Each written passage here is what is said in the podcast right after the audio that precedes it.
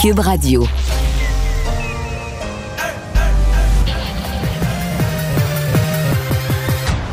Mario Dumont. Organiser, préparer, informer. Les vrais enjeux, les vraies questions. Mario Dumont.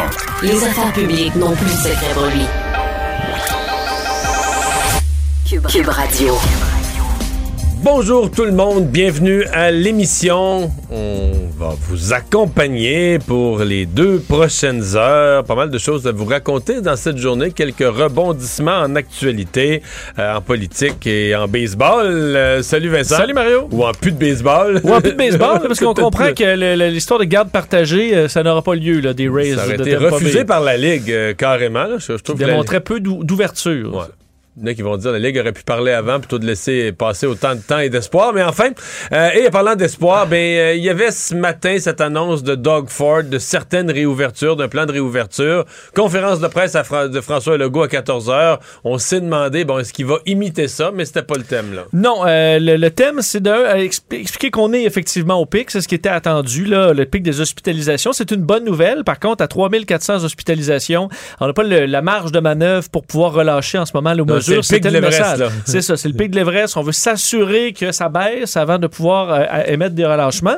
Euh, ça peut en décevoir plusieurs. faut dire que l'Ontario, ça se fait à partir du 31 sur plusieurs semaines. Donc, euh, ça veut pas dire que En le fait, gouvernement- les, les derniers déconfinements de l'Ontario arrivent euh, dans le mois de mars, tard dans le mois de mars, là. Exact. Donc, ça, Ben, D'ailleurs, je me demande, tu sais, mettons le 15 novembre, là, on n'avait aucune idée de ce qui allait arriver avec Omicron. Moi, j'aurais de la misère, mettons, à te faire, à t'annoncer une mesure qui va entrer en vigueur dans 11 ou 12 semaines. Parce que peut-être ça va baisser aussi vite que ça a monté, puis ça va avoir l'air ridicule à ce date-là de garder autant, va te garder ces contraintes-là. Oui, c'est ce que je pense aussi. Ça veut pas dire que le gouvernement va pas, au Québec, ouvrir les restos avant l'Ontario. C'est pas impossible dans la mesure où les- les, euh, l'ou- l'ouverture se fait très graduellement en Ontario, disant quand même que la situation est encore Hmm. euh, sérieuse là-bas, tout comme ici d'ailleurs. Mais M. Legault a senti le besoin de dire j'ai bien des demandes, mais la réponse pour tout de suite, c'est non. Et on rejoint Julie Marcoux. 15h30, c'est le moment d'aller retrouver notre collègue Mario Dumont. Salut Mario. Bonjour. Alors, point de presse du euh, premier ministre François Legault. Les attentes étaient très, très élevées puisque un peu plus tôt en, en fin d'avant-midi, Doug Ford est venu annoncer un plan de déconfinement. Euh, pas d'annonce en vue pour euh, le Québec, pas d'allègement, mais la lumière est toujours là au bout du tunnel. Vraiment, Mario, Oui, mais Julie, elle flash. d'entendre ça? La lumière au bout Elle du tunnel, la flash. On la voit, on la voit plus, on la voit, on la voit plus. Regarde, euh, deux- je pense que le, le- le but du point de presse de M. Legault aujourd'hui, c'était essentiellement euh, deux choses. Euh, D'abord, offrir une sorte de réponse au rapport quand même de la, de la commissaire Castonguay. C'était pas banal hier que la commissaire à la santé et au bien-être soit, soit sévère envers ce qui s'est passé dans les CHSLD, mais plus largement soit sévère envers notre système de santé, la façon dont ça fonctionne, etc. La façon dont on y traite les aînés en général. Donc, M. Legault voulait euh, finalement réitérer sa volonté de réforme, dire que son ministre de la Santé est sur la planche à dessin pour nous proposer euh, des nouvelles façons de faire d'ici quelques semaines ou quelques mois.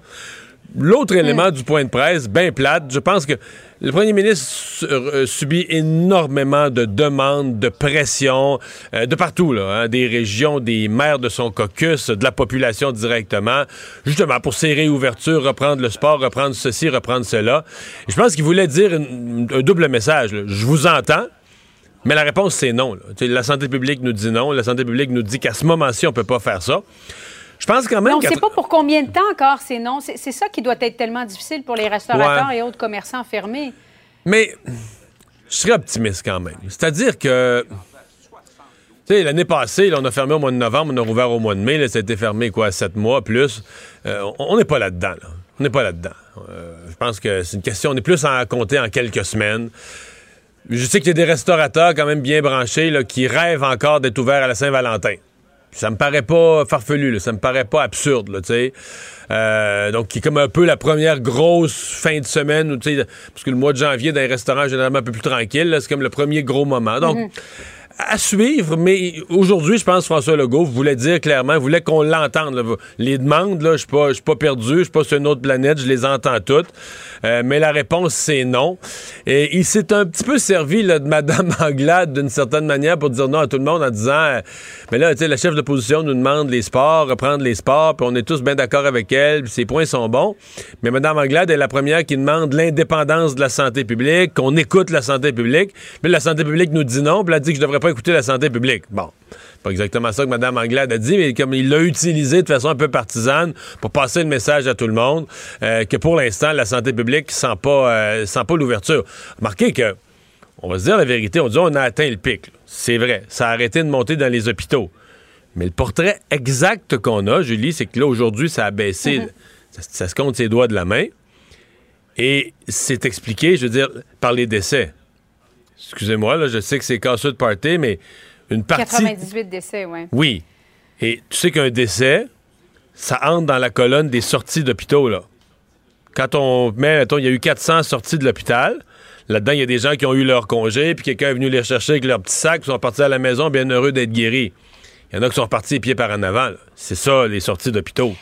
Mais, mais Mario, faut- faut- quand même dire que le portrait- devrait nous donner ouais, davantage de détails sur les décès. Parce que quelqu'un qui meurt, par exemple, d'un accident de voiture et qui est positif à la COVID, mais asymptomatique, on le rentre quand même dans, dans les statistiques COVID-décès. Oui, oui. On, on nous le promet qu'on aura, parce que déjà, on l'a précisé depuis quelques jours, une dizaine de jours, là, pour Ouais. les hospitalisations. On a ceux qui sont hospitalisés à cause de la COVID, puis on a ceux qui sont hospitalisés, puis qui pour d'autres choses, mais qui ont la COVID, et maintenant, c'est séparé. Donc, on a cette information-là. On ne l'a pas encore euh, pour les décès. On nous dit que ça, que ça viendra. On, je pense qu'on voudrait plus de détails en général aussi pour les décès. Euh, qui sont-ils? On sait déjà, on a déjà la distinction de ceux qui vivaient, par exemple, en hébergement, CHSLD et autres. Pour l'instant, ce que ça nous dit, c'est qu'il y a beaucoup de gens là, qui sont, oui, plutôt âgés, mais qui vivaient à la maison. Ah, c'est pas drôle. là. Ils vivaient à la maison. Ce que ça me dit, c'est que c'est pas des gens qui étaient. Ça veut pas dire qu'ils étaient en parfaite santé. Là. On connaît tous des gens âgés qui vivent à la maison avec bon nombre de problèmes de santé, des faiblesses, des maladies qu'ils ont eues dans le passé. En vieillissant, on accumule des, des bobos, c'est normal. Mais s'ils étaient à la maison quand même, c'est qu'ils étaient pas à l'article de la mort. là. Ils étaient dans une relative bonne forme. Euh, tu sais, il y avait une qualité de vie, ils faisaient quelque chose. Et la COVID les a ramassés et les a emportés. Donc c'est. C'est un portrait, euh, c'est un portrait qui est, euh, qui est dur et, auquel on ne s'attendait plus. Je pense que ça, il faut avoir l'honnêteté de se le dire à nous-mêmes comme population. Là. On avait passé l'automne à vivre avec la COVID. Les cas, euh, c'était quoi? C'était un décès, deux, des, des journées de zéro. À la fin de la semaine, on en avait quoi, une dizaine, des fois moins. Et là, tout à coup, on revient à plusieurs dizaines, presque aujourd'hui, à la frange de 100 décès dans la journée. Tu sais, là, c'est une période d'un mois, ça veut dire qu'on va avoir quoi? euh, 1500, 1800, 2000 décès. Aïe aïe, c'est une vague, qui fait très, très, très mal. Et d'ailleurs, on a dit euh, de la part du, premier ministre que le, fameux plan de contingent pour diminuer la qualité de soins euh, n'avait pas été mis en place. Euh, le fait d'avoir autant d'hospitalisations, on est à 3400, de dire on ne mettra pas, on diminuera pas la qualité des soins, mais de toujours maintenir les bars, les gyms, les restaurants fermés. Euh, Il n'y a pas un danger à maintenir la ligne dure, Mario, euh, un, risque de décrochage ou que les gens, l'engagement des Québécois s'effrite un peu? Ben, c'est déjà un processus, euh, dont une partie, parce que, tu sais, il y a des gens qui... Il y a des gens qui en veulent au virus. Là. Ils pensent qu'ils vont, ils vont recommencer à se voir puis ils vont se venger contre le virus là, euh, parce qu'ils sont fâchés contre tout. Et ils disent qu'on n'aurait pas dû avoir... J'entends ça, on n'aurait pas dû avoir cette vague-là. Assez d'accord. Je veux Ouais. dire, euh, c'est comme les Pas gens... au-. Comme les gens au lendemain d'un tremblement de terre. Hein? Ouais, c'est ça. Les gens, au lendemain d'un tremblement de terre dans un pays qui disent on n'aurait pas dû l'avoir. D'après moi, ça fait l'unanimité. Tout le monde va être d'accord, on n'aurait pas dû l'avoir, mais une fois que ça arrive, euh, faut que tu vives avec, faut que tu poses les gestes euh, qui, qui viennent avec. Mais. Euh, c'est, c'est- le- le- il reste que tu te promenais le soir, là, on a bien chialé contre le couvre-feu, mais tu te promenais le soir, il n'y avait plus personne. Ça veut dire quoi? Ça veut dire que chacun reste chez eux, ça veut dire qu'il y a moins de contact entre les gens. C'est ça qui fait baisser. Tu sais, à un moment il faut garder ça simple. Ce qui fait baisser le nombre de cas, c'est que les gens ont moins de contact entre eux. Là, ce qui est revenu cette semaine comme un grand nombre de contacts, c'est l'école. De facto. Et ça, c'est une décision qu'on a prise. Je pense qu'il représente la volonté de la majorité de la population, la volonté ferme des pédiatres, euh, des parents, de dire les enfants doivent aller à l'école. Mais là, ça, c'est, je pense que c'est la, prochaine chose aussi. Avant d'assouplir, on va vouloir voir un peu l'impact de l'école. Ça prend une dizaine de jours après la rentrée. Donc, c'est tout ça qu'on qu. Mais moi, je, je reviens à ce que je disais tout à l'heure. Je reste optimiste pour ce qui est de la reprise des activités. Le restaurant, les gyms, euh, même les salles de spectacle, tout ça. Euh, ce ne sera pas un sept mois comme l'année passée. Je pense que d'abord, je pense qu'Omicron est arrivé raide, à une vitesse complètement folle. Je pense qu'il va repartir quand même euh, plus vite. La courbe de descente va être un peu plus abrupte. Je suis optimiste de ça. C'est ce qu'on semble voir ailleurs. Et que le compte tenu qu'on a une population vaccinée, compte tenu qu'on a toutes sortes de mesures, le passeport vaccinal, pour encadrer la vie avec le virus, qu'on va pouvoir y revenir beaucoup plus mm. vite que l'an dernier. Oui, vivement la, troisième dose. Euh, les passeports vaccinaux frauduleux, Mario, il y a l'UPAC qui enquête, euh, une dizaine d'enquêtes. Euh, as-tu été surpris que le gouvernement avait toujours pas révoqué les passeports? Ça semble être une, étape technologique. Franchement, je suis pas assez expert, mhm. je peux pas me prononcer. Mais ce que je retiens sur tout ça, c'est d'abord, il fallait s'y attendre. je veux dire, dès que tu mets en place une nouvelle affaire, il y a de la fraude. Dans ce cas-ci, on, s'est peut-être un petit peu trompé parce qu'on avait comme tous imaginé la fraude en imaginant là, les, des petits pirates informatiques, des génies qui allaient rentrer dans le système puis se patenter quelque chose. Alors que c'est une fraude beaucoup plus classique. Là, c'est corruption. On donne, euh, on donne une pile de cash à un fonctionnaire puis il te rend ton affaire. Il, il, il, crée une fausse vaccination que tu n'as pas reçue puis on te fait un passeport avec ça. Là. Mm-hmm. Donc, on a peut-être cherché les pirates informatiques trop savants. C'était plus simple. Mais c'est triste à dire. Hein? C'est l'humain. Euh, tu mets en place un nouveau système. Quelqu'un essaie de le contourner. Euh, de la fraude arrive. Je vais dire une chose, par exemple, Julie. Moi, là, si j'étais à l'UPAC, je me dirais, en langage de baseball, parlons-en de baseball parce qu'on a eu une mauvaise nouvelle du front du baseball aujourd'hui. Mais en langage de baseball, je l'ai dit ce matin dans mon émission, hey, la balle et sa plate. Pour l'UPAC, mm. tu as un dossier d'actualité immédiate. Les gens vivent avec le passeport vaccinal, qui touche la santé du monde, des gens qui ont, qui ont, qui ont euh, menacé la santé des autres. Une grosse fraude facile à comprendre, qu'on a, qu'on a en pleine face. On s'entend que pour l'UPAC de nous annoncer qu'ils ont épinglé X personnes pour nous expliquer le processus, puis une belle conférence de presse. tu sais, tu, dis, il faut redorer le blason de l'UPAC qui a eu des procès ratés puis des problèmes. Ils ont toute une occasion là de ils n'ont pas le droit à l'erreur. Puis il faut pas que ça se termine par une série d'acquittements parce qu'il y a eu vice de procédure, on se comprend. Mais une job bien faite, là, où tu épingles une série de fraudeurs du passeport vaccinal, c'est toute une belle job pour redorer son blason, ma chère. Euh, Mario, un mot en terminant sur le projet de baseball à Montréal. Bon, c'est mort, ça semble être mort et enterré. T'étais pour ça, toi? Es-tu étonné, un homme aussi riche que Stephen Bronfman, qui n'a pas pu mettre de l'avant un projet qui aurait, qui aurait été chercher l'acceptabilité sociale, finalement? Moi, j'étais pour ça, pas n'importe quel prix, mais j'étais pour au moins qu'on monte de l'ouverture. Je comprenais pas qu'on dise parce que, tu sais, qu'on aurait été d'accord si ça avait été un projet d'un de, de, entrepôt de transport ou un projet de, grosse compagnie informatique, mais parce que ça s'appelle baseball, on dit faut même pas l'étudier, faut même pas le regarder. C'est ça que je comprenais pas.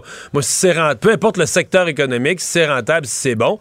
En plus, dans ce secteur-là, il y a comme une plus-value parce qu'il y a une visibilité pour la ville puis tout ça, mais je pensais qu'on devait regarder rationnellement, chiffre à l'appui, le dossier mm. et non pas l'exclure en partant comme beaucoup de gens semblaient avoir, euh, avoir dit. Oui, euh, Steven Bronfman doit être certainement déçu et choqué. Ce que je comprends pas du baseball, parce que là, c'est. On aura plus d'explications dans les jours à venir, mais c'est le baseball majeur, clairement, qui semble avoir dit non. Oui. Ben, moi, moi si j'étais lui, je serais insulté de dire. Si c'était pour dire non, euh, laisse pas niaiser du monde de même, dépenser des sous. Ça faisait depuis 2016, oui. Ben oui, monter des plans, présenter des plans aux autorités, au gouvernement, à la ville, etc., etc., etc. Euh, je comprends pas le baseball majeur. Là. Si c'était pour dire, si, mettons que c'est une affaire qui est pas étudiable, là, je sais pas si le mot existe, c'est une affaire qui est pas, que tu peux même pas considérer, que tu n'es même pas prêt à envisager une, une équipe en deux villes, ben dis-le en partant. Personne ne va perdre son temps. Donc là, on a laissé l'idée courir pendant une longue période pour finalement dire Ah, ça, c'est pas quelque chose qu'on est prêt à envisager. OK? C'est... Donc, j'imagine M. Bronfman doit être euh, extrêmement déçu et choqué de, la tournure des événements. Mais, bon, pour Montréal, je, moi, je considère quand même que c'est une mauvaise nouvelle. Merci beaucoup, Mario. Bonne fin d'après-midi à toi. Alors Vincent, dans les autres euh, nouvelles, euh, ben, Dominique Anglade là, qui demande euh, formellement le retour des sports pour les jeunes. Ouais, vous parlez de la pression quand même qui a été reconnue par le premier ministre là, de, de, de rouvrir, de relâcher certaines mesures sanitaires. Et il y a des voix qui s'élèvent pour la partie du sport. On sait que le maire de Québec, le nouveau maire Bruno Marchand, s'était bon, s'était levé pour demander d'une reprise impérative et rapide des sports au Québec. Là, Dominique Anglade, la chef de l'opposition, qui ben, allait dans ce sens, disant après deux ans de pandémie, on ne peut plus prétexter la surprise et gérer le, à coup de fermeture. François Legault doit s'engager à prendre toutes les mesures nécessaires pour permettre aux jeunes de demeurer actifs et euh, de faire du sport. Euh, François Legault a répondu, d'ailleurs, ça va peut-être amener certaines critiques ou le fait qu'il utilise des points de presse pour euh, euh, faire de la politique, mais il a répliqué à Dominique Anglade là-dessus. Le plan, d'ailleurs, la, la chef d'un parti d'opposition. Euh, je vous laisse entendre sa réplique aujourd'hui. J'entendais euh, euh, une chef de l'opposition dire on a hâte que les jeunes retournent faire du sport. Ben, écoutez, moi, c'était tellement important dans ma vie du sport que je suis d'accord avec ça. Mais actuellement, on peut pas d'un côté dire faut que la santé publique soit indépendante, faut qu'on écoute les recommandations euh, indépendantes de la santé publique, mais quand ça fait pas notre affaire, ben on les écoute pas. Mais, sais, sur ça, là. Mais ça s'adresse pas juste à Dominique Anglade, ça s'adresse à toute la société, là. Euh, à des journalistes. Il y a tel... On entend ça tout le temps, des gens qui disent Ah, faut écouter la santé publique, ça c'est sacré, c'est la science, c'est la santé publique. De la minute, ça fait pas leur affaire. euh, ah ben non, là, la santé publique, ils se trompent, ils ont pas raison, il faut pas les écouter. Oui, c'est ça qu'on va réclamer. Les avis de la santé publique surtout, mais là, tu dis là, l'avis est clair sur le fait qu'on ne doit pas relâcher les mesures. Euh, Enrico Ciccone, le porte-parole en matière de sport, qui disait aussi là, être inquiet, euh, les, jeunes qui délaissent le sport, la santé mentale. Alors, est-ce qu'on pourra déconfiner Mais- rapidement le sport? Du moins pas aujourd'hui? Mais tu sais que durant le temps des fêtes, j'ai eu toute une réflexion sur l'opposition. Puis je voyais, mettons, au Nouveau-Brunswick, tu as un parti d'opposition qui demande un resserrement des mesures, plus de mesures pour protéger la population. Et je me disais, au Québec, on a quand même... On a, bon, on j'oublie le Parti conservateur qui, lui, est contre toutes les mesures. Je le mets de côté, lui, sa position est claire là-dessus. Mais les trois autres partis d'opposition ont toujours été quand même plus de ce côté-là, là. De dire moins de mesures, il faut reprendre, de la minute, le nombre de cas baissait, il Oui. faut ouvrir les... Avec hésitation, mais ils ont été Ils plus ont euh, ah, telle mesure, faudrait l'enlever, couvre-feu, et jamais, jamais, jamais, jamais, aucun des trois partis d'opposition à l'Assemblée nationale a martelé de dire faut être plus sévère, faut faire attention, faut protéger la santé. Et je me disais dans le temps des fêtes, peut-être qu'il y en a un qui l'avait fait. N'importe mettons que le PQ avait décidé au départ, nous autres, on prend le parti là, de la santé publique puis de la protection de la santé. T'es-tu conscient du nombre de points qu'il aurait marqué? Parce que d'abord, euh, cinq vagues, cinq fois le virus a été plus vite que prévu, plus grave que prévu, nous a mis dans la merde, on n'était pas tout à fait prêt. Tout le temps, là. Depuis deux ans, Vincent. Mettons un parti qui aurait commencé en février 2020 là, à lancer des avertissements. Attention, attention au CHSLD, attention à ceci. Hey, on les aurait réinvités. À, à chaque vague, on les aurait réinvités dans le mois d'après en disant Mais hey, vous aviez vu venir, ça aurait été le premier porte-parole qu'on aurait voulu sur nos plateaux.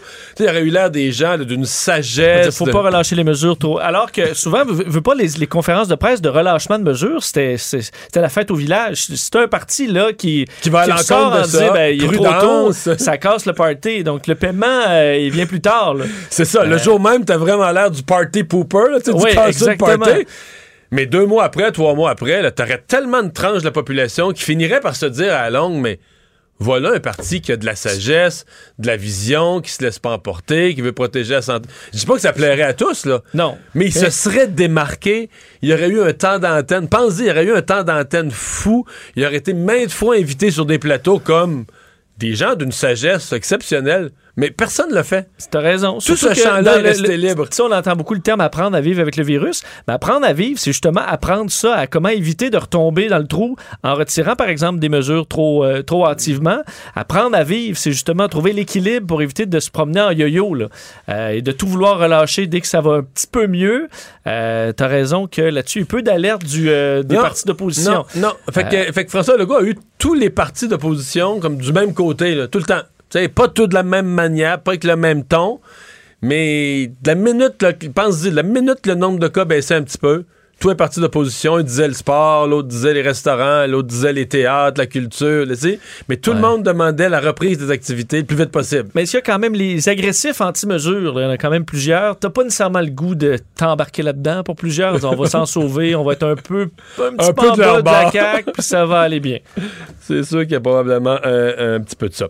Finalement, nouvelle vite, vite, vite, là, des tests rapides dans les écoles. J'avais justement le président des comités de parents du Québec qui me disait ce matin, toute la stratégie est basée sur les tests rapides, mais on n'en a pas. Ben, on en aura. On en aura. Et ce plus rapidement que prévu, on devait distribuer le 3,6 millions de tests rapides sur deux semaines après la rentrée en présentiel. Finalement, dans les prochains jours, ce serait réglé selon le cabinet du ministre de l'Éducation. D'ailleurs, à plusieurs endroits, ce serait déjà fait. On dit que toutes les doses ont quitté l'entrepôt hier soir. La livraison sera complétée dans les prochaines heures, au plus long dans les prochains jours pour certains.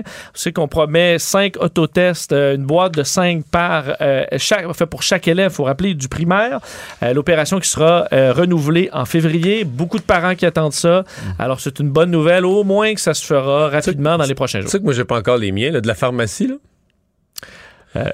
Les as-tu commandé? Non, Comment ça marche? Je suis allé sur le site Internet une couple de fois d'une des pharmacies qui émet sur Internet. Ça me dit toujours aucun disponible peut-être pas allé aux bonnes heures. Tu sais, je veux pas essayer de te faire croire que depuis le, mois de janvier, j'ai là tous les matins. Je vis, à temps plein, je vis à temps plein pour ça, puis je suis là tous les matins à faire le piquette. je travaille, j'ai une vie active, je n'ai par-dessus la tête, mais je suis à la pharmacie une coupe de fois. Marie-Claude à la pharmacie une coupe de fois. On le demande. Euh, tu sais, on y va. En avez-vous? Non.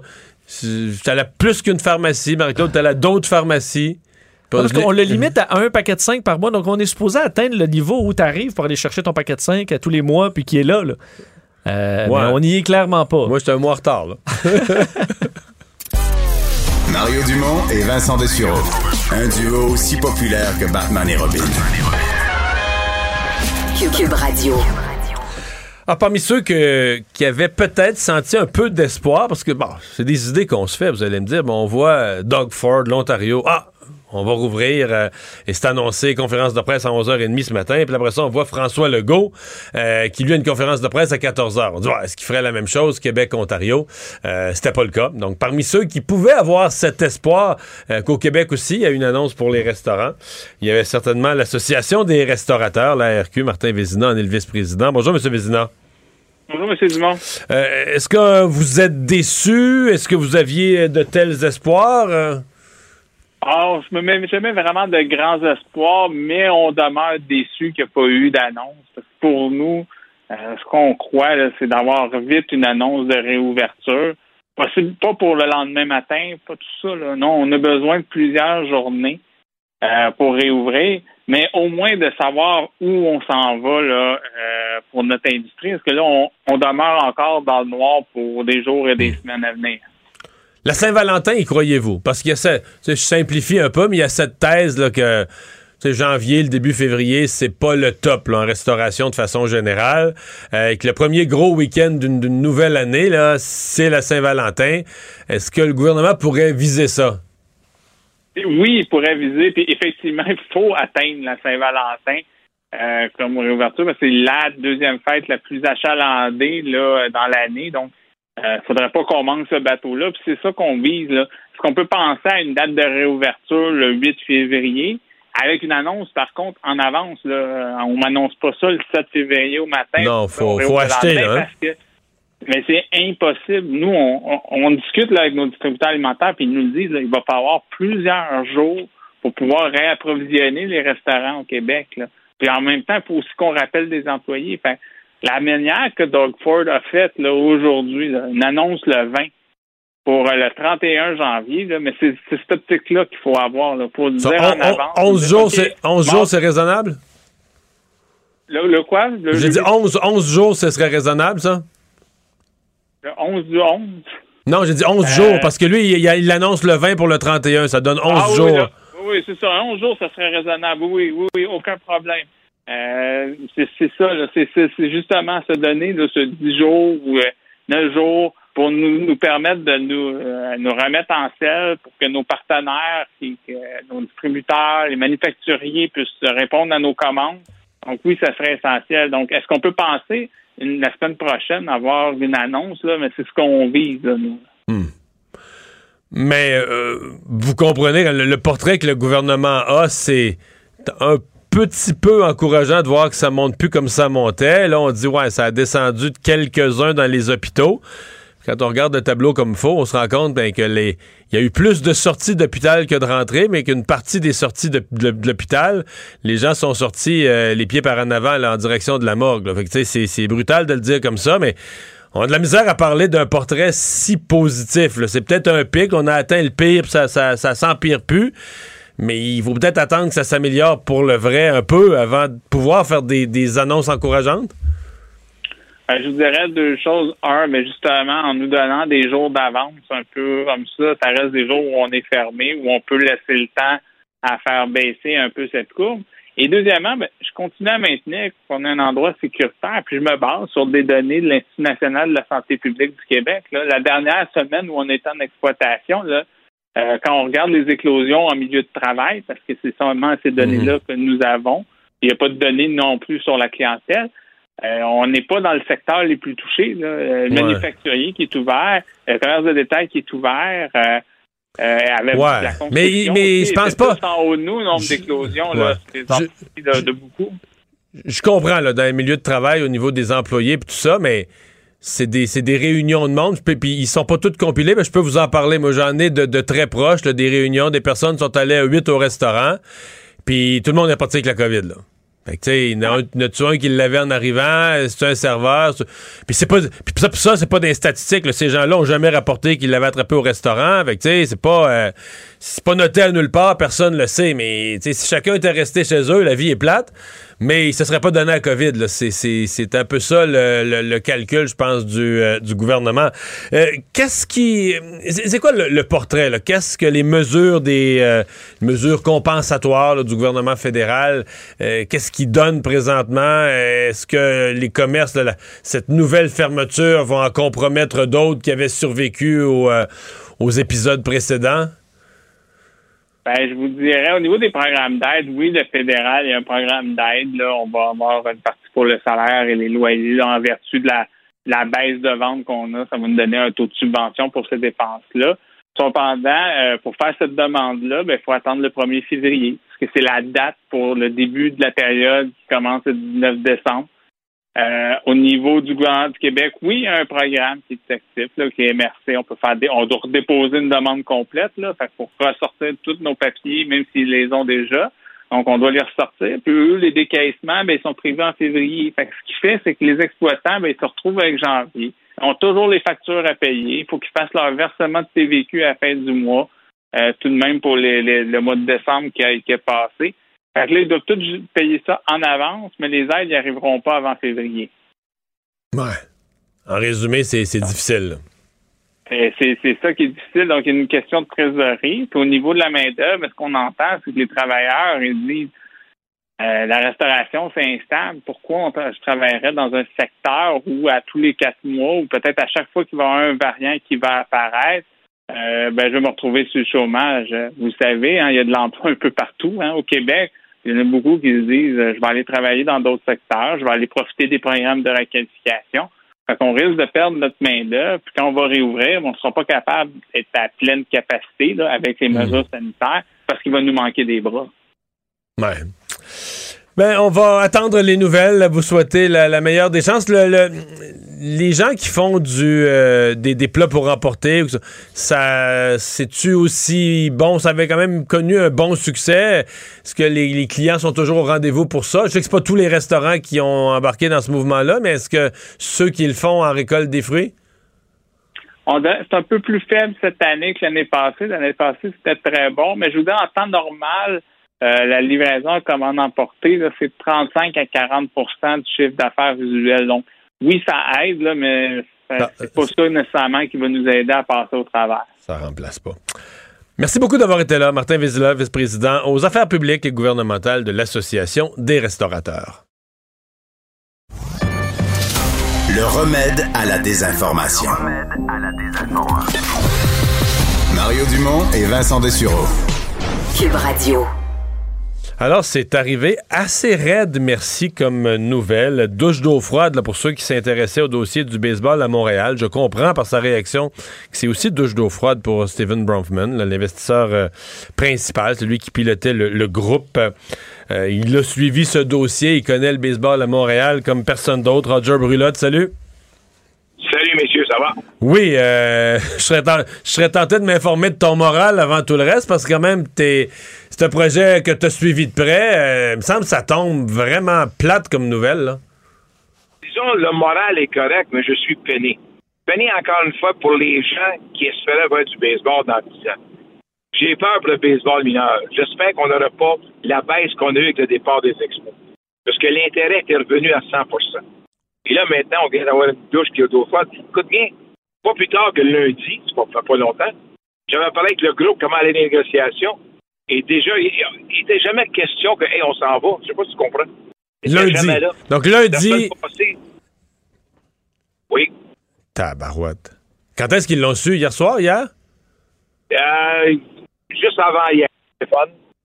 Le téléphone est arrivé de- du baseball majeur et vers le propriétaire de Tampa. Tampa, ils ont appelé pour dire c'est fini. Vous me demandez à moi, c'est quoi la raison? Il y a, deux raisons. Il y a un groupe de propriétaires qui le. D'après moi, il y a un groupe de vieux propriétaires qui étaient contre la venue, je pense. OK. Mais dans le fond, c'est. C'est pas dit comme ça, mais c'est le baseball majeur qui, euh, qui a dit non. En fait, la question qui nous vient à l'esprit à nous, c'est de dire si une organisation aussi sérieuse que le baseball majeur veut pas une équipe en- entre deux villes, je peux, je peux le comprendre à la limite, mais pourquoi tu laisses, mais pourquoi tu laisses des gens comme Steven Bronfman, là, genre qui est pas, euh, qui est pas une assistée sociale en attente de, de- de- de quelque chose pour occuper son temps, pourquoi tu le laisses niaiser de même, perdre du temps à faire des rencontres, des présentations pendant euh, deux ans, trois ans, si t'es pour, si c'est pas quelque chose, si sur un projet que tu n'es même pas prêt à envisager? c'est un manque de respect total de la part de ces gens-là, sans aucun doute. C'est un manque de respect envers M. Bronfman, envers le groupe de Tampa Bay et les amateurs de baseball dans les deux villes. Parce que quand tu as une situation-là, le, co- le commissaire te dit oui, l'ironie du sort, c'est qu'à Québec, c'est le commissaire qui veut pas, et à Montréal, le commissaire veut, mais c'est le propriétaire qui ne voulait pas. C'est ça l'ironie du sort. Mais quand je regarde tout ça, parlais avec euh, Denis Poisson, notre directeur des sports à Journal de Montréal, puis il disait, puis avec raison, ça ressemble beaucoup au plan de Lauria. On avait un stade, on l'élimine. Il n'y a plus de stade, on fait quoi? On déménage l'équipe. Ça ressemble à ça de plus en plus. Moi, je pense que Tampa Bay est plutôt vers une route comme Montréal a vécu dans le passé, un déménagement ailleurs. Je pense. Mais aux États-Unis. Tu dis, il y a une autre ville américaine qui ramasserait l'équipe de Tampa Bay. Moi, je- Mario, je ne vois pas comment. Si, mettons, tu veux construire un nouveau stade, il faut que tu aies une réponse sur le 1er septembre. Tu as des terrains qui sont là. Tu as des gens engagés financièrement. C'est pas la même chose. Alors, tu veux pas dire on te revenir dans un an. Non. Dans un an, d'après, va être trop tard. D'ici quelques mois, si tu pas pour prendre une décision, on déménage l'équipe, oublie ça. C'est pas un projet, ça dire, mais dans deux ans, on va revenir à Mais Montréal. pourquoi, pourquoi pas Montréal? Mais pourquoi pas Montréal? Pourquoi la, la, la, solution serait pas euh, on, euh, on va pas en deux villes, mais on déménage tout à Montréal le plus vite possible, là, un an ou deux au stade, on construit un nouveau stade. Pourquoi c'est pourquoi c'est même pas considéré Montréal tout seul si on veut pas être dans deux villes? c'est parce que le propriétaire de Tampa à l'époque voulait pas quitter. M. Bronfman, il avait dit, écoute, viens ici, on va te prendre à Montréal. Mais lui, il voulait pas. Mais là, lui, aujourd'hui, là, je pense que le gars vient de se réveiller quand il a eu la nouvelle, puis s'est dit, je m'en vais où? J'ai pas de stade, puis je de perdre 30 à 40 millions par année. Je fais quoi exactement? Et c'est là la réponse qu'il doit prendre. Et ça ressemble beaucoup, beaucoup à la stratégie, comme M. Poisson avait mentionné, la stratégie Lauria. On, on élimine un stade, on enlève le site, on reste dans le même stade, il n'y a plus d'intérêt, on déménage l'équipe. Ça ressemble à ça de plus en plus. Y a-tu d'autres villes américaines qui, euh, qui sont intéressées, qui ont un stade, qui ont un projet de baseball? Des stades, non, mais des idées, oui. Je pense que quand tu regardes autour, une ville semblable à Montréal, je ne pense pas. Mais il y a d'autres villes sans aucun doute qui sont prêtes à le faire.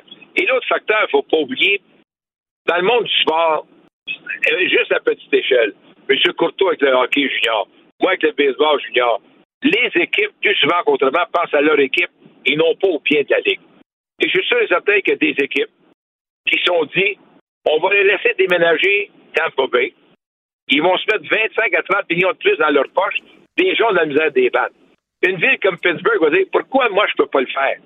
Et je pense que les vieux euh, qui sont sur le conseil sont dit ouvre celle-là, regardons les autres équipes qu'on va le faire. Oakland, Pittsburgh. C'est certainement ces équipes-là qui voulu le faire aussi. Et je pense qu'ils ont eu peur à la suite. Eh ben. Donc là, Steven Bronfman, il n'y a pas de plan B, il n'y a pas de projet, euh, c'est au point mort zéro, là. Ah, on va dire quelque chose un peu plus que ça. Ah, plus que zéro, hein, c'est ça. Ah, oui, le présent. Hier, je peux dire quelque chose. Hier, c'était une journée difficile pour lui. Une journée difficile. Mais aujourd'hui, encore pire. Aujourd'hui, au moins, il y a une chance de le revivre.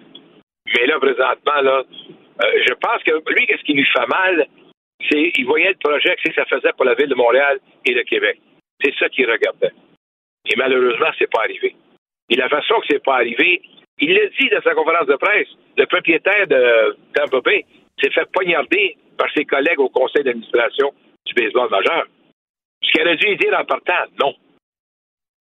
Ça n'aurait pas été compliqué. Ouais, tu fais pas ils de temps. pas fait. Ouais. Et là, ils viennent de le faire. Moi, je pense que le pauvre gars, il s'est fait darder. Ça ressemble à un groupe de, de bons vieillards riches qui veulent pas bouger, mais qui veulent faire de l'argent, ils vont déménager ailleurs, puis ils veulent pas brasser la cage. Je répète encore une fois, tu prends Oakland au baseball. Si tu le fais, Oakland va dire, je vais déménager, moi aussi, veux une garde partagée. Pittsburgh a de la misère, il va dire quoi? Moi aussi, je veux une garde partagée. Et pourquoi que Buffalo, Toronto ne voudrait pas une garde partagée avec Buffalo dans un nouveau stade? C'est tout des revenus de plus. Et je pense qu'ils ont eu peur de ça. Bon, ben écoute, euh, on va, euh, on va, on va se croiser les doigts que ça, ça renaisse de ses cendres euh, un jour. Et merci beaucoup, Roger. La seule bonne nouvelle, c'est qu'on va de l'argent pour les hôpitaux. Ah, c'est pas de même, mais c'est pas- c'est ce que je pense de ça? Salut. Cube Radio. Les rencontres de l'heure. Chaque heure, une nouvelle rencontre. Nouvelle rencontre. Les rencontres de l'heure. À la fin de chaque rencontre, soyez assurés que le vainqueur, ce sera vous. Cube Radio. Une radio pas comme les autres. On va maintenant parler euh, affaires juridiques avec Nada Boumefta, avocate en droit criminel et protection de la jeunesse. Bonjour, Nada. Bonjour, messieurs. Bon, ben, l'UPAC euh, s'est trouvé euh, un nouveau dossier. Euh, oui, en fait, j'ai entendu en parler un peu plus tôt en nombre de Mario. Tu as tout à fait raison. Là. Quelque chose qui, euh, j'espère, sera pris cette fois-ci de la bonne façon et je vais m'expliquer. C'est qu'avant de pouvoir poursuivre des gens pour des infractions criminelles, que l'UPAC voudrait mener à bien évidemment comme enquête, on parle ici de fraude de passeports vaccinaux, c'est-à-dire que des gens, comme tu le mentionnais un peu plus tôt, des fonctionnaires qui avaient accès au système informatique qui ne semblait pas être bien complexe, de quelques clics pouvaient enregistrer des gens comme ayant été vaccinés et obtenir leur euh, passeport vaccinal. On parle quand même de milliers de fausses doses comme ça qui auraient été enregistrées. Et pour en arriver à des accusations, ben, il faut euh, relier tout le monde à ça, tous ceux qui sont impliqués, de quelle façon, euh, est-ce que c'est bel et bien cette personne-là qui a, par exemple, reçu de l'argent en échange pour euh, s'effectuer, s'exercer, finalement, changer certains mots de passe? Et là-dessus, euh, tiens à le mentionner dans l'article qu'on voit dans la presse, un individu qui va, encore une fois, faire l'erreur d'aller parler, donner des détails, même donner son nom. Attention, si vous êtes accusé par la suite, là, ce sont des versions qui peuvent être retenues contre vous. Alors, on va essayer de retirer toutes ces opérations-là, euh, Mario et Vincent, pour mettre en preuve essentiellement euh, hors de tout doute raisonnable qu'il y a eu fraude, de quelle façon, et là, on devra aller probablement dans des expertises, comme tu l'as mentionné un peu plus tôt, euh, en informatique. Parle-nous un peu de- des- des différentes accusations là, pour celui, un un fonctionnaire de la santé qui se fait payer là, pour euh, rentrer un faux, une fausse vaccination dans le système, quelqu'un qui fait une copie là, de, de- de- ou de- qui fabrique un passeport vaccinal, l'individu qui qui paye, là, celui qui paye 1000 pièces mettons pour s'acheter un faux passeport puis le fait télécharger dans son sel. Toutes des, ils font toutes des actions différentes, euh, mais lesquelles peuvent être accusés de quoi là? En fait, pas mal tous pourraient se trouver dans le même bateau si on est capable de les identifier d'abord, évidemment, et les relier à certaines infractions du code criminel, comme par exemple faire des faux documents, faux papiers, euh, ou avoir frauduleusement, finalement, euh, tenté de, de, comment je peux le vulgariser, contredire le système ou aller à l'encontre du système. Euh, donc, ça peut être également un méfait public si jamais on y va jusque-là. Et tous ces gens-là pourraient se retrouver dans cette espèce de grosse fraude qui sera présentée, probablement avec plusieurs co-accusés. Et c'est là où je mentionne de faire attention parce qu'il y a plusieurs avortements de procès qui ont eu lieu, des vices de procédure qui ont été soulevés par les avocats de la défense qui ont mené euh, à, des avortements de procès ou à des finalités finalement. Ouais, mais là, l'UPAC, l'UPAC doit. De les, euh, les, les, mettre euh, au coin. Mais là, l'UPAC doit faire attention, pas à peu près. Là, ils peuvent plus se permettre. Imagine ça, là, ils ont la grosse affaire, arrestation, huit fonctionnaires de la santé, des, des informaticiens des informaticiens, des clients. Puis là, finalement, tout ça tombe à l'eau encore une fois pour un vice de procédure. Là, ça, serait. Hmm. Ça peut plus, là. Ça serait épouvantable. Faut que l'UPAC soit. Euh, je sais pas, là, dans ses façons de procéder, dans ses façons d'opérer, il me semble qu'il faut qu'il soit là, euh, droite, droite, droite, là. Ben, à la fin de la journée, il faut respecter les droits de tous et toutes. Donc, c'est certain, Mario, qu'avant d'en venir à des accusations des mises en arrestation ou des perquisitions, par exemple, chez, chez ces gens-là, euh, j'espère que les mandats seront bien justifiés. Au-delà de ça, une fois qu'ils décideront de frapper, euh, de bien retenir tous les éléments de preuve. Là, il y a peut-être une question de divulgation par la suite qui pourra être questionnée. Mais tout ça aussi, messieurs, il faut garder en tête que chaque cas est un cas d'espèce et que les autorités toutes les autorités, normalement, visent à bien faire leur travail. On devrait avoir confiance en eux. Alors, j'estime que leur travail devrait être bien fait en ce sens-là. Mais après, il y a tout un travail judiciaire qui va embarquer de divulgation de preuves, de respect, par exemple, de certains délais, euh, d'application de certains droits ou non. Alors, tout ça aussi pourra être questionné, mais c'est évident que lorsque c'est public de cette façon-là et qu'on a l'œil rivé sur ces autorités-là, on s'attend d'eux de pouvoir mettre la main dans le sac euh, des gens, finalement, qui ont commis ces gestes-là, mais eux aussi, rappelons, ils ont droit à des défenses devant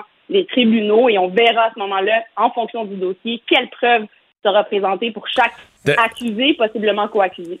Dernière question, je l'ai posée ce matin au monsieur de l'UPAC. Il était dans une position, euh, il posait pas trop répondre. Tout est une avocate de la défense. Maintenant, quelqu'un nous écoute cet après-midi, là. Puis là, ben, il, il dans son sel, présentement, là où on se parle, là, il y a un faux code QR. Il n'est pas vacciné pantoute, mais il y en a un. Il est rentré au restaurant depuis deux mois parce qu'il y a un faux code QR. Il y a un faux passeport vaccinal. Là, il capote un peu. Il se rend compte que les gens avec qui il s'est arrangé pour avoir ça, qui a payé eux autres, la, police leur, leur court à, aux fesses, il, il sent la soupe chaude.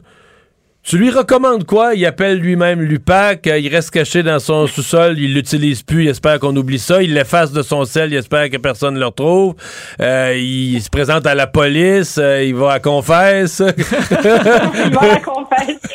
c'est excellent. Eh ben, écoutez, en fonction des, croyances de chacun, on n'impose rien mais... c'était juste un petit ajout pour pimenter la discussion. Non, mais pour vrai, qu'est-ce que, comme avocat de la défense, qu'est-ce que tu recommandes à quelqu'un? Puis, mettons, il regrette, il trouve pas ça correct, j'aurais pas dû faire ça, mais là, c'est fait. Qu'est-ce qu'il doit faire? Ben, d'abord, c'est sûr et certain que comme avocate de la défense, jamais je ne vais conseiller à quelqu'un comment faire pour se sauver de la justice. Je reste quand même officier de justice. Mais comme avocate de la défense, si quelqu'un craint euh, des accusations criminelles, et ce, en toute matière, hein, ça peut être parfois pour des gestes, euh, un hit and run, par exemple, qu'on aurait fait, c'est-à-dire un accident de voiture, euh, délit de fuite, euh, pour des questions de violence conjugale. Pour... Alors, j'en passe, le, code criminel en est plein. Euh, toujours la réaction de quelqu'un, aller voir un avocat, aller consulter un avocat le plus rapidement possible pour avoir des bons conseils, être bien guidé. Et ça, je le fais souvent parce que chaque cas est un cas d'espèce. Et je rappelle, messieurs, une autre erreur qu'on voit encore et malheureusement trop souvent et encore plus répandue en raison d'Internet et des réseaux sociaux, c'est des gens qui vont prendre la parole en pensant que c'est devant le public qu'ils seront finalement, je ne vais pas utiliser des termes religieux, mais finalement absous de leur euh, de leur euh, crime ou de leur ouais. comme on dit. Donc on n'est pas là du tout. Il faut d'abord se protéger en respectant ses propres droits, soit le droit au silence, le droit à l'avocat, mais ça évidemment, c'est lorsqu'on fait face à l'autorité, l'État, donc que ce soit la police, par exemple, qui est connue chez nous, ben on a encore les nos droits existent. Mais pour les protéger, les préserver, il faut faire ça comme ça. Je ne peux pas encourager les gens à tenter de se cacher, par contre. Mais si on va soi-même cogner aux portes de la police en disant, écoutez, là, moi, j'ai fait ça comme ça, je voulais aller au restaurant, je suis peut-être innocent un peu. Puis là, ben, j'ai vu aux nouvelles que l'UPAC enquête ça, que c'est décrit comme un geste criminel. Puis tu le montres à la police, à la limite, tu dénonces celui qui... Mais tu sais, tu montres de la bonne foi. Est-ce que t'aides ton dossier? Est-ce que tu réduis... Mettons que tu le fais, tu peux le faire accompagner par un avocat, mais ce que je veux dire, est-ce que t'aides ton dossier? Est-ce que tu diminues tes chances d'avoir des, des, des conséquences graves en montrant... Euh, une transparence, un repenti, une collaboration avec la police euh, dès que tu te rends compte ou que tu dis te, te rendre compte de la gravité de ce que tu as fait? J'aime bien utiliser cet exemple-là pour dire qu'on n'est pas à la télé, on n'est pas dans le C31 où on peut négocier avec les autorités. C'est certain que si on se présente, euh, par exemple, après un délit de fuite, c'est conseillé hein, de se présenter, aller voir la police, mais évidemment ne pas faire de déclaration, par exemple. Donc, c'est sûr qu'à ce stade-ci, on comprend même de nos autorités et du gouvernement que les gens continuent à chercher. Donc, les enquêtes sont en cours et on décide, on, on essaie de démanteler tout le réseau. Et quand on parle de réseau, c'est effectivement, on essaie jusqu'à la personne qui a payé euh, pour obtenir tout ça. Maintenant, moi, comme avocate, tant qu'il n'y a pas d'accusation, on reste dans l'hypothétique, mais de décider, par exemple, de prendre la place publique, de s'excuser volontairement, d'admettre qu'on a commis des gestes et d'admettre que c'était pour des raisons financières et qui refuserait pour des raisons financières, par exemple, d'être le fonctionnaire qui va taper pour changer le tout. Euh, ça, c'est des points, à mon avis, que si mon client se fait accuser, c'est négatif pour lui sur sentence de venir dire qu'il l'a fait pour des raisons pécuniaires. C'est rarement retenu par les tribunaux comme étant positif. Et le fait de s'avancer, par exemple, de devenir quelqu'un qui va aider à l'enquête, ben là, tout dépend évidemment de la discrétion du DPCP. Il faut pas oublier que s'il y a de la preuve contre vous, rien n'empêche les policiers, en fait, de, porter accusation contre hmm. vous et de vous mettre dans le même panier et faire face à des conséquences judiciaires. Et je tiens à rappeler, hein, on part de base et de prémices que c'était illégal. Il ne faut pas oublier, messieurs, on n'est pas dans une situation où les gens ont découvert par la suite que ce qu'ils ont fait euh, n'était pas légal au sens de la loi. Le hmm. passeport vaccinal était exigé, il y avait des méthodes à utiliser, on utilisait notre carte d'assurance maladie. Et ce que je soulève là, comme question euh, peut-être finale sur le sujet, c'est évidemment toute la question de sécurité d'information des gens.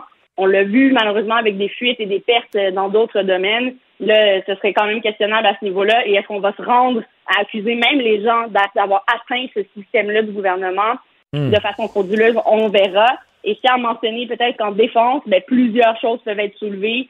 Euh, rappelons que dans ce cas-ci, quand il y a plusieurs co-accusés, on peut tous les mettre dans le même bateau, mais le rôle d'un avocat de la défense devient très important d'analyser la preuve pour chaque client, chaque personne qui sera accusée personnellement dans cette affaire-là et euh, voir aussi comment la présentation de la preuve se fera. Souvent, on présente ça comme des millions de dollars, mais finalement, notre client, et c'est là peut-être que ça va jouer, aurait eu seulement un passeport vaccinal à 1000 dollars. Ben, les conséquences peuvent varier à ce moment-là sur sentence sur ce type d'éléments-là. Nada, le temps file, mais je veux qu'on revienne rapidement sur un dossier au Saguenay. Là. Une, a fait un jugement euh, concernant de l'assurance emploi discriminatoire qui aide une mère de la région. Oui, merci de revenir là-dessus. C'est un sujet que j'ai souvent mis euh, cette semaine. On va prendre le temps d'en parler aujourd'hui. Euh, ça touche plus le fédéral, c'est-à-dire les lois fédérales en matière d'assurance d'emploi, mais quand même une avancée en termes de jugement, de décision au niveau, et là, ça va peut-être faire grincer des dents, mais de l'égalité des sexes et même si on est en 2020, le droit de la femme, euh, à mon avis, il y a encore de la place à l'évolution, et ça dans plusieurs domaines. Mais en termes de droit, quand on voit quelqu'un qui est capable, par exemple, de contester, et la situation de cette dame-là est la suivante, euh, je vais y aller de, de souvenirs, messieurs, vous me corrigerez si je me trompe, mais la dame, essentiellement, il avait intégré un emploi pour tomber enceinte finalement, euh, à partir en congé de maternité. Finalement, son emploi, entre-temps, se retrouve euh, effacé finalement. On, on, rejette son poste, la dame ne peut pas revenir, veut demander de l'assurance emploi auquel normalement elle aurait droit et on lui refuse en lui disant ben madame, vous étiez en congé de maternité, vous n'avez pas cumulé suffisamment d'heures pour avoir accès à l'assurance emploi. Donc, situation quand même particulière, mais que plusieurs femmes probablement peuvent connaître, auxquelles elles peuvent faire face et la Cour lui a donné gain de cause et a invité, et c'est là où on voit le judiciaire aller influencer le légal, le législateur, le gouvernement à changer les lois et à s'adapter à cette réalité-là qu'est d'être femme. Et ça, messieurs, malheureusement, vous ne le saurez jamais puisque vous n'avez pas les mêmes euh, organes internes que nous, alors que ce soit pour des choix personnels ou pas, quand on vit ce type de situation-là comme femme, ben, à la fin de la journée, on se retrouve à être lésé dans nos droits et on a donc jugé que cette loi-là serait discriminatoire et qu'on devrait agir. Alors, j'invite nos gouvernements à se pencher là-dessus et à modifier le tout et surtout aux gens à dénoncer lorsqu'ils font face à ce type de situation-là pour faire bouger les choses. Merci, Nada. Merci. À demain, messieurs. Il analyse la politique, il sépare les faits des rumeurs. Mario Dumont. Cube Radio. C'est le moment de parler affaires internationales avec euh, Normand Lester, blogueur au Journal de Montréal, Journal de Québec et animateur du balado Normand Lester raconte. Bonjour Normand. Bonjour. Oui, un sujet qui s'impose, là, euh, ce qui se passe en Ukraine. Dans la journée d'hier, euh, M. Trudeau et le président Biden ont, sont montrés assez pessimistes sur le fait que Poutine pourrait traverser la, la ligne.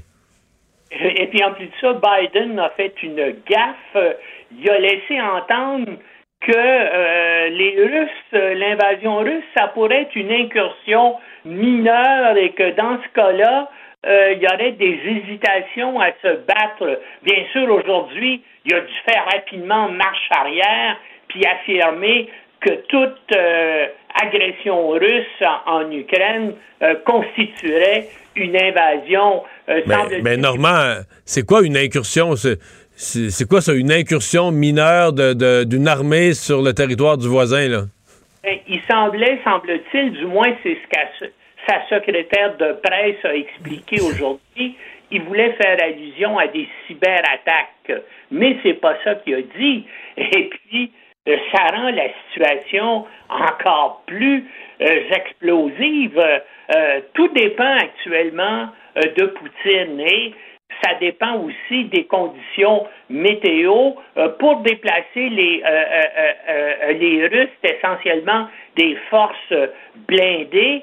Et puis l'hiver actuellement, où le sol est gelé, c'est parfait. Mais à compter, donc ça, ça va être comme ça là, pour les 4-5 prochaines semaines. Mais à compter du mois de mars, quand la glace quand le climat va se réchauffer, ben, tous ces véhicules, s'ils se lancent à l'attaque, risqueraient de s'embourber et donc ça va être trop tard pour lancer une attaque. Donc, si Poutine décide d'y aller, il faut qu'il aille maintenant. Et puis là, ben, il se prépare toujours. Il a déplacé là, des, euh, euh, des forces militaires russes au Bélarus, qui est juste au nord, qui est à peu près à, 60 kilomètres de la capitale de l'Ukraine, Kiev. Et, donc, il y a tout un dispositif de, euh, de déployer. Et puis, ben, les Ukrainiens n'ont pas les capacités militaires de faire face, bien sûr, à la troisième puissance militaire de la planète, euh, euh, qui est la Russie. Mais c'est sûr qu'on se prépare à, toute éventualité. Et puis, ben, les, euh, les Ukrainiens développent actuellement ou tentent de développer des façons de mener une guerre de guérilla si effectivement il y a une invasion russe. Et il y a déjà sur place des gens euh, des forces spéciales canadiennes et de la, de la CIA et aussi des membres, des agents des services euh, de renseignement militaire canadiens qui euh, se prépare à ça, à entraîner, à aider les, euh, Ukrainiens là, à mener une guérilla, une, si jamais il y avait effectivement une invasion russe. Et le Canada a aussi déployé rapidement des forces spéciales pour bien sûr s'assurer d'une évacuation euh, euh, ordonnée euh, des diplomates canadiens qui sont en Ukraine et des Ukrainiens canadiens qui sont sur place parce que hein, il y a une importante communauté ukrainienne au, Canada. On est un des pays du monde où il y a la, une des très, très une très importante immigration ukrainienne et bien sûr ces gens-là ont des ont des parents puis il y a beaucoup d'Ukrainiens qui ont des passeports canadiens donc il va falloir les euh, aider à les évacuer. Et, notre évacuation l'évacuation de nos forces de, euh, de Kaboul ben ça n'a pas été aussi désastreux que les Américains mais euh, ça n'a pas été non plus fait d'une façon idéale. Mais en tout cas actuellement les Ukrainiens demandent de l'aide militaire euh, euh, du Canada, déjà les Américains, les Anglais ont envoyé par exemple des missiles anti-chars aux, Ukrainiens, puis ils ont demandé aussi aux Lituaniens, aux Estoniens euh, et aux Lettoniens d'envoyer, qui sont membres de l'OTAN, d'envoyer des armes à l'Ukraine, mais pour l'instant, les États-Unis ne veulent pas s'engager dans des opérations militaires. Et Trudeau, pour l'instant, malgré les demandes des Ukrainiens et des Ukrainiens canadiens, qu'il envoie de l'aide militaire, euh, donc, des, euh, par exemple, des, euh, des missiles ou des choses comme ça. Pour l'instant, Trudeau hésite. Donc, tout le monde. Mais tu as vu sa réponse? Sa réponse, il dit que. Il dit que d'affirmer de, de, ça, qui amènerait, qui enverrait du matériel militaire, ça, ça à ce moment-ci, ça accroîtrait les tensions. Là. Ça serait perçu par la Russie comme de la provocation. Ben, c'est ça. Dans, en tout cas, tout le monde actuellement retient son, son souffle et ça va. Oui, mais normal, ça change vite. il y a dix jours, là. Bon, là, il y avait une rencontre euh, diplomatique avec les Américains le lundi, puis le mercredi, je parle de la semaine passée, le mercredi, il y avait une rencontre avec les gens de l'OTAN à Bruxelles. À ce moment-là, quand on parlait de conflit armé, euh, les experts partaient quasiment à rire, en disant non, non, non, euh, Poutine ne veut pas vraiment ça. Ben, les, choses, le, discours et la perception a beaucoup changé en une dizaine de jours. Ouais, mais moi, mais moi, je pense encore qu'il n'y aura pas de guerre. il va y avoir, comme tu sais, une nouvelle rencontre entre euh, Blinken, le, euh, le secrétaire d'État américain, et le ministre russe des Affaires étrangères, Lavrov, à Genève euh, demain. moi, je pense, je pense que Poutine, bien sûr, c'est un, dictateur, un, type qui est sans foi ni loi, mais c'est un type sensé. Et bien sûr, s'engager actuellement dans une opération comme ça, ça, se répandrait euh, partout en Europe de l'Est, ça finirait par impliquer euh, euh, beaucoup plus de pays et ça, ça bien sûr.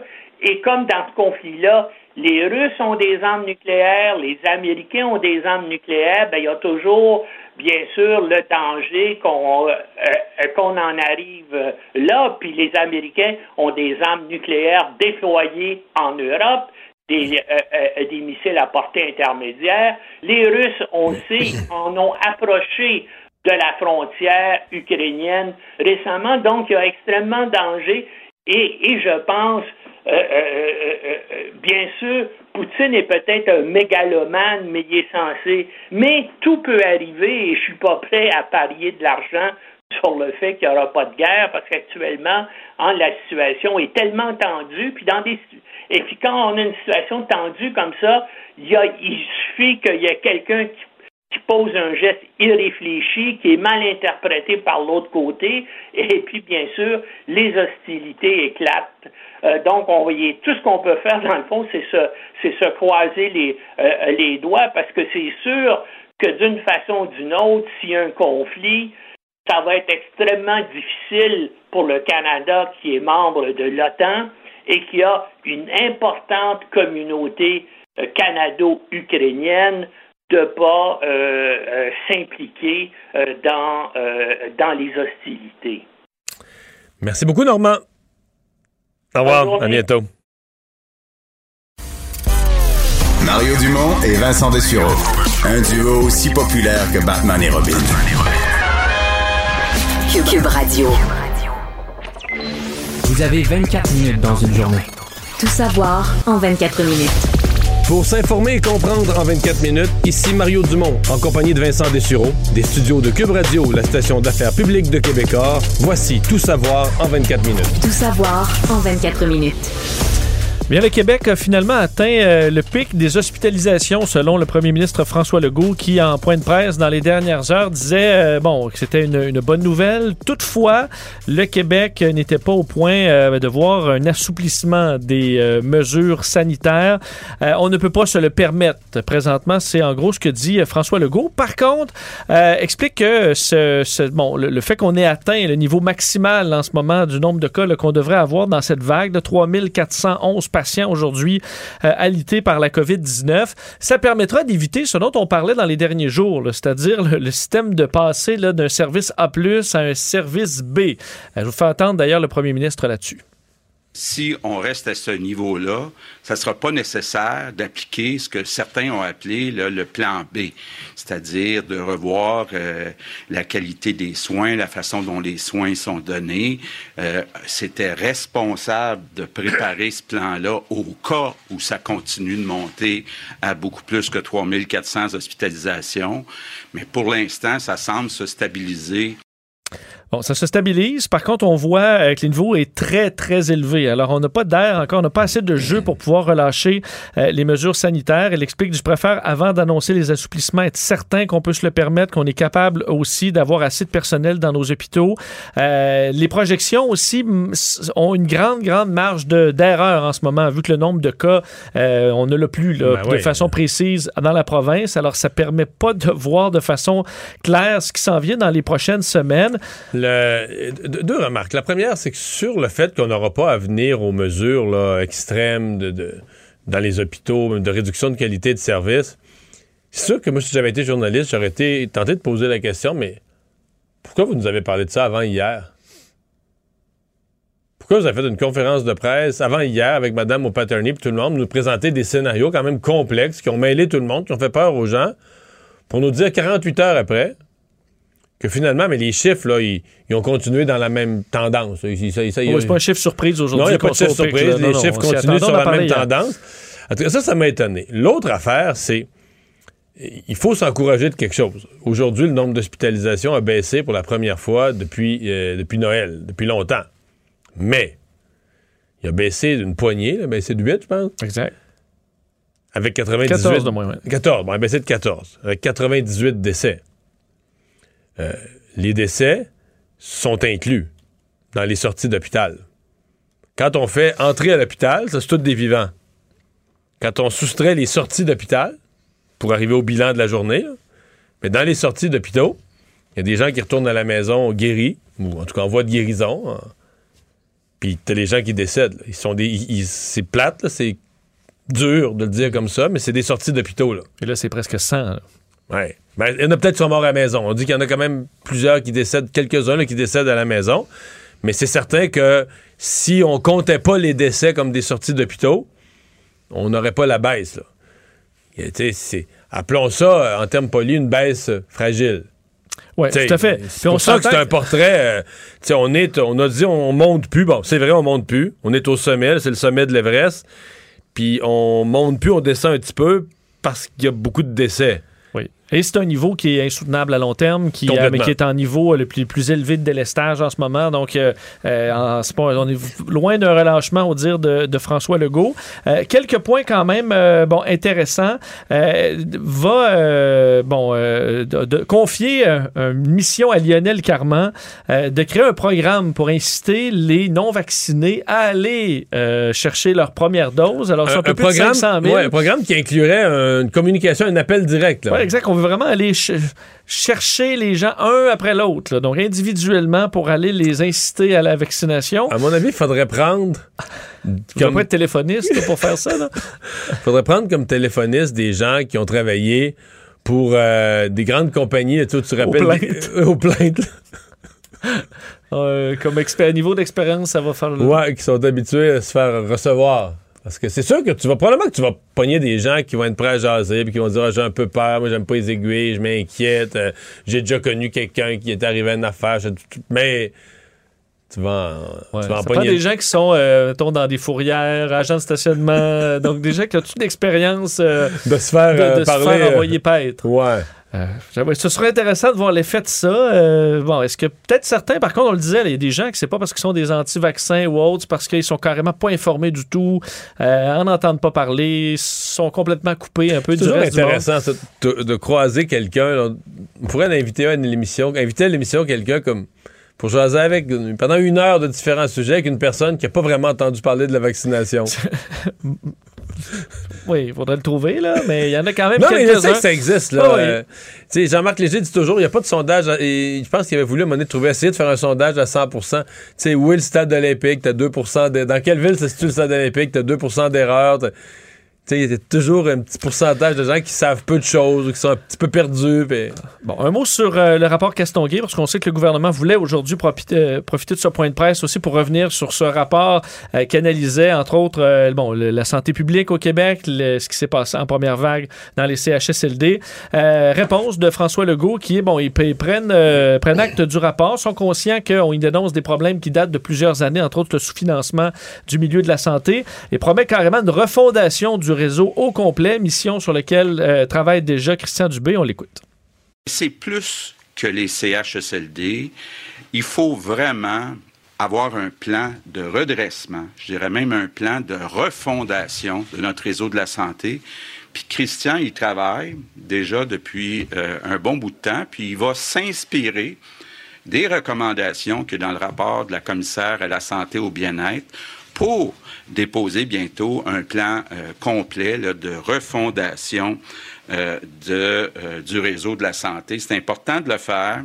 Mais on s'entend que c'est un passage obligé. Il y a un rapport majeur, les gens l'ont vu, de, la commissaire à la santé. Quand il dit euh, Christian Dubé prépare un plan, Christian Dubé préparait déjà un plan.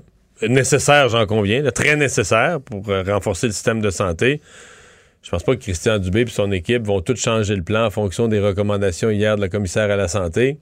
Qu'elle me pardonne, là, mais je pense Ouais, pas. ils sont pas sous le choc des, révélations. Là. Je dis pas qu'ils ajouteront pas un paragraphe ou un, un point, là, une suggestion de plus, mais je pense pas qu'ils vont revoir de fond en comble. Je pense que François Legault euh, en profite pour répondre ça, mais je suis toujours sur l'histoire d'avant, moi.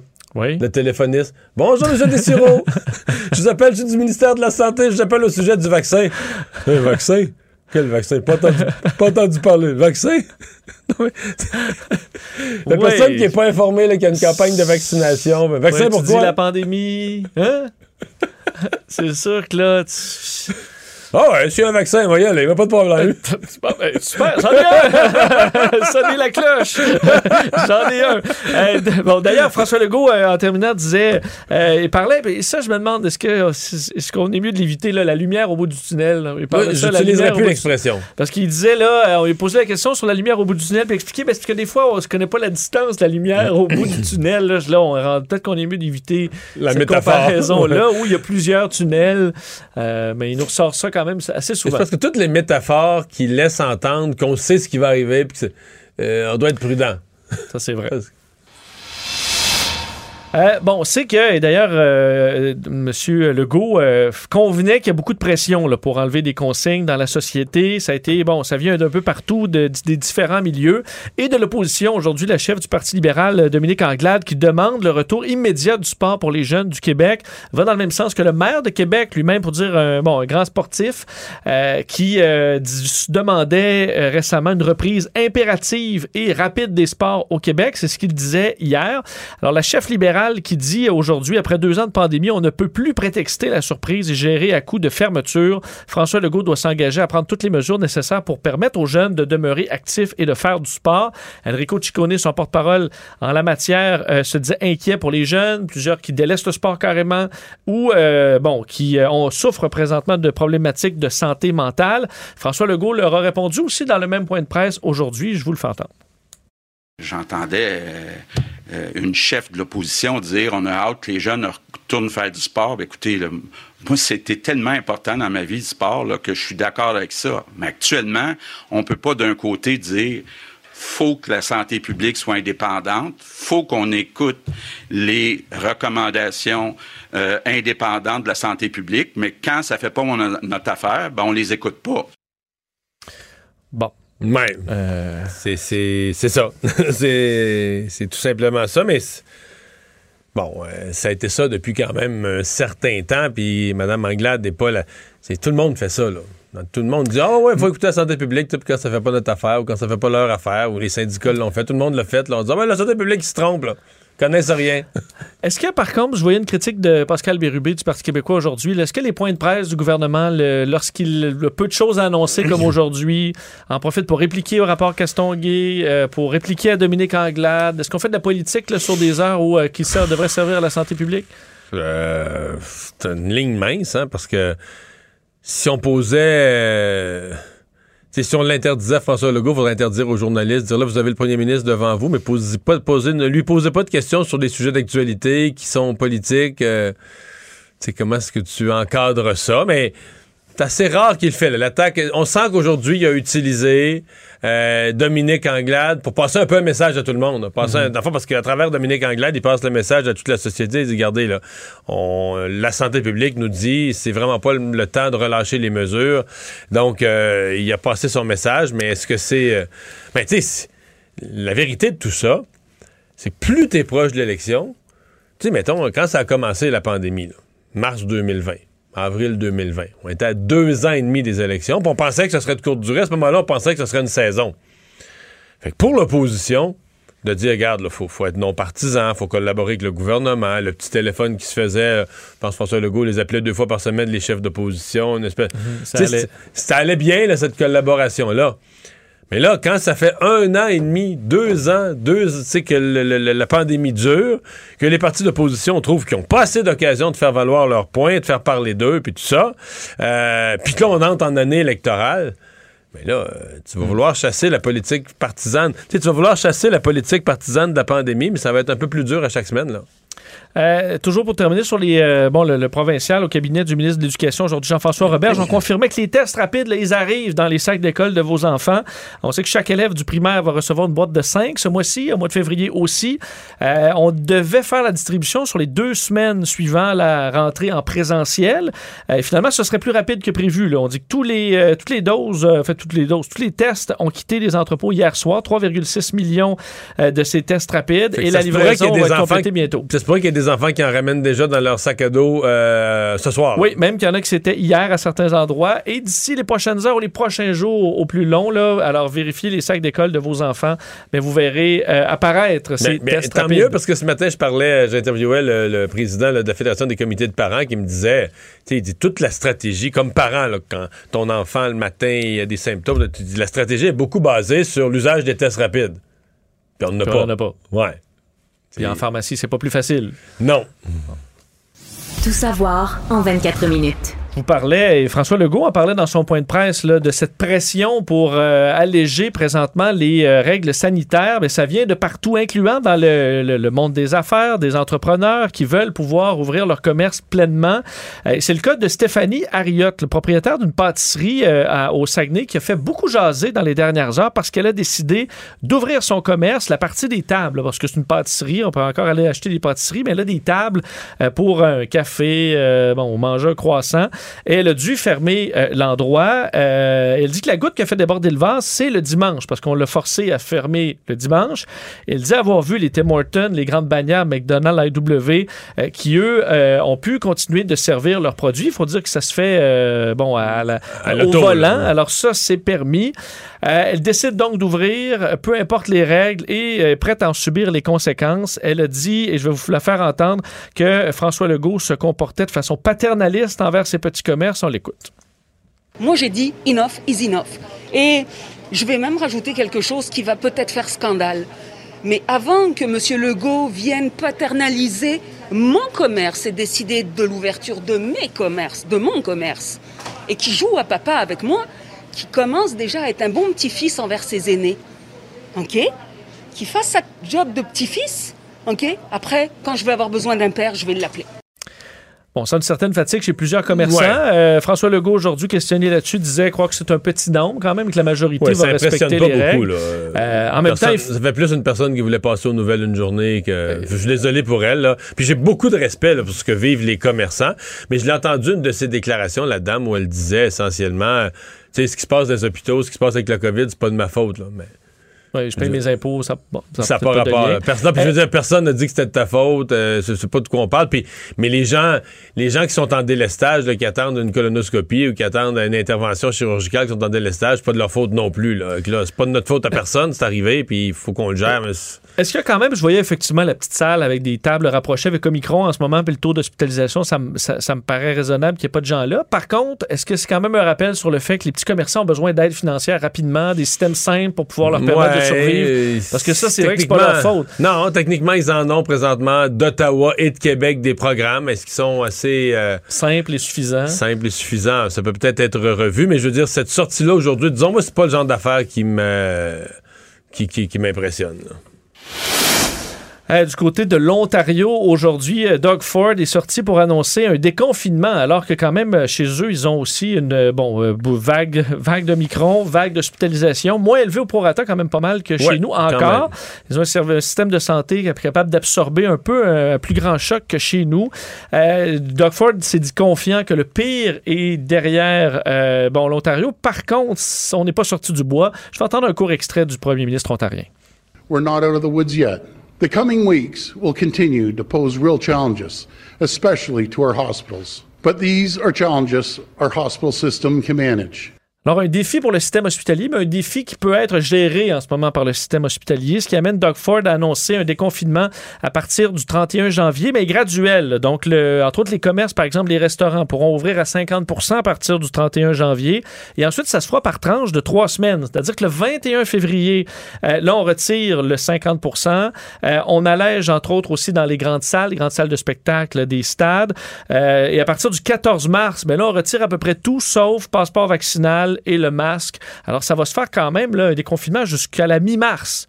Euh, mais là, écoute, euh, à la mi-mars, est-ce qu'on est me capable de prévoir ce qui se passe C'est ça qui me frappe. là. Mettons à la mi-mars, là, ça peut être n'importe quoi entre euh, la pandémie est quasiment finie parce que, tu sais, Omicron, c'était une grosse, grosse vague, puis elle est repartie aussi raide qui est arrivée, ou c'est encore le bordel des hôpitaux. Hey, essayez de prévoir aujourd'hui. Mettons, Omicron, ça a commencé à frapper vers le quoi? Vers le 15, 15 décembre?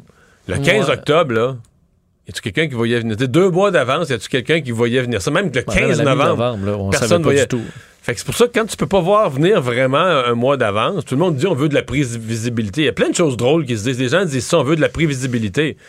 Oui, la prévisibilité. Omicron est arrivé, un- est arrivé en Afrique du Sud. Je pense qu'on on a entendu parler de ça la première fois, c'est le 29 ou le 30 novembre. Trois semaines après, ça avait tout viré à l'envers chez nous. Je veux dire, euh, y a-tu quelqu'un pour qui c'était prévisible? Tu sais, on dit des choses parce que. Puis je les comprends. Quand on est restaurateur, on dit, moi, il faut que je vois venir d'avance, faut que j'embauche mon personnel, je veux de la prévisibilité, mais on est en absence de prévisibilité. Oui, on, on essaie, si on est au gouvernement, de donner aux gens le- les meilleurs, les meilleures Parce que c'est un festival de Montgolfière, tu demandes au gouvernement, là, je veux savoir s'il va faire beau le 25 juillet Ouais, pour pouvoir faire mon festival. Ben, c'est son pas pas. C'est pour ça que je vois Doug Ford le, le 14 mars, voici ce qui va arriver.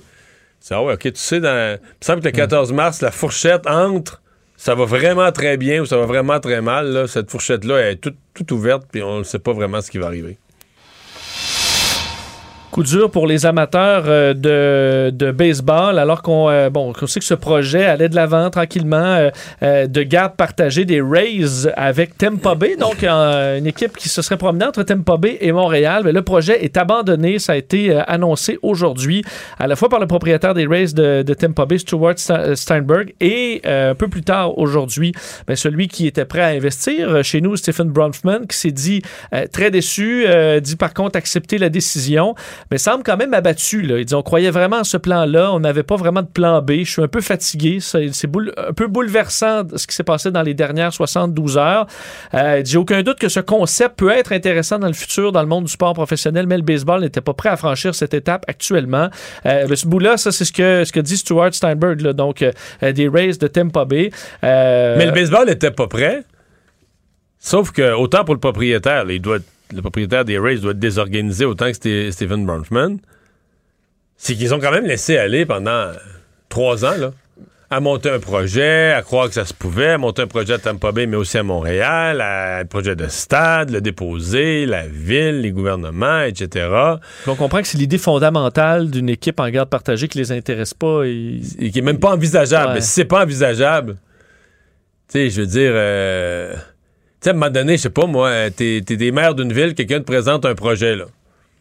Ben, tu sais, si le projet, c'est pas envisageable, tu laisseras jamais ce type d'industrie-là dans ta ville.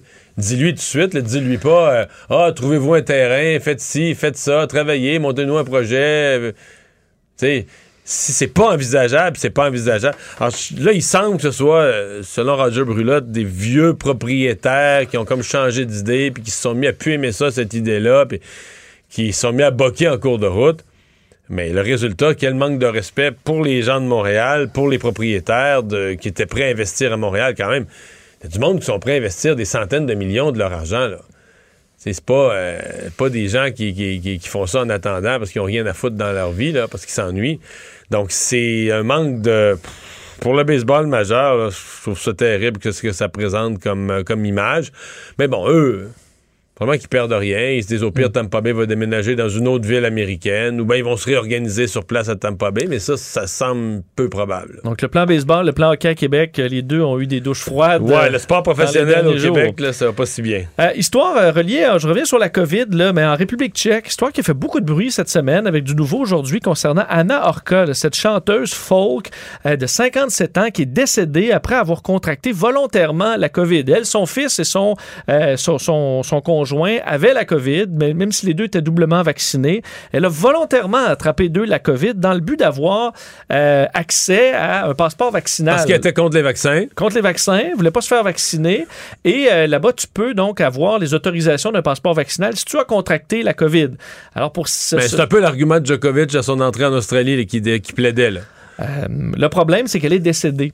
Euh, et là, son fils est sorti aujourd'hui. Après que cette nouvelle-là, elle ait fait véritablement le tour du monde. Son fils est sorti pour euh, critiquer et blâmer les anti-vaccins de son pays pour avoir convaincu sa mère d'être méfiante face au vaccin. On dit qu'elle ne croyait pas à des complots, à des puces dans le vaccin, mais croyait tout simplement dans la philosophie qu'elle avait lue et tout ça, que c'était mieux d'attraper la maladie que de, de vivre avec les dangers ou les effets secondaires d'un vaccin.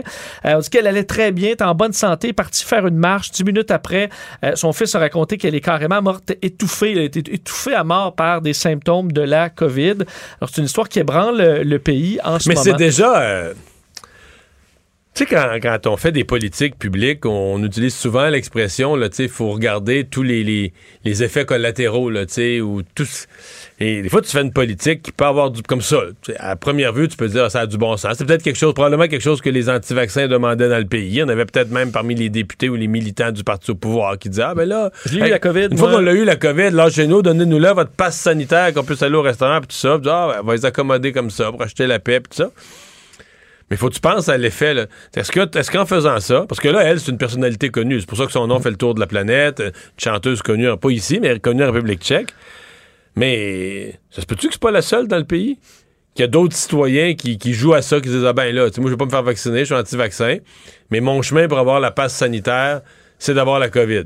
Fait que euh, si j'entends parler que la COVID circule, euh, je sais pas moi, euh, dans la famille chez les voisins, mais je vais aller souper là, là je vais aller prendre licher le café. les cuillères, puis- Ouais, ouais, c'est ça, je vais licher leur cuillère.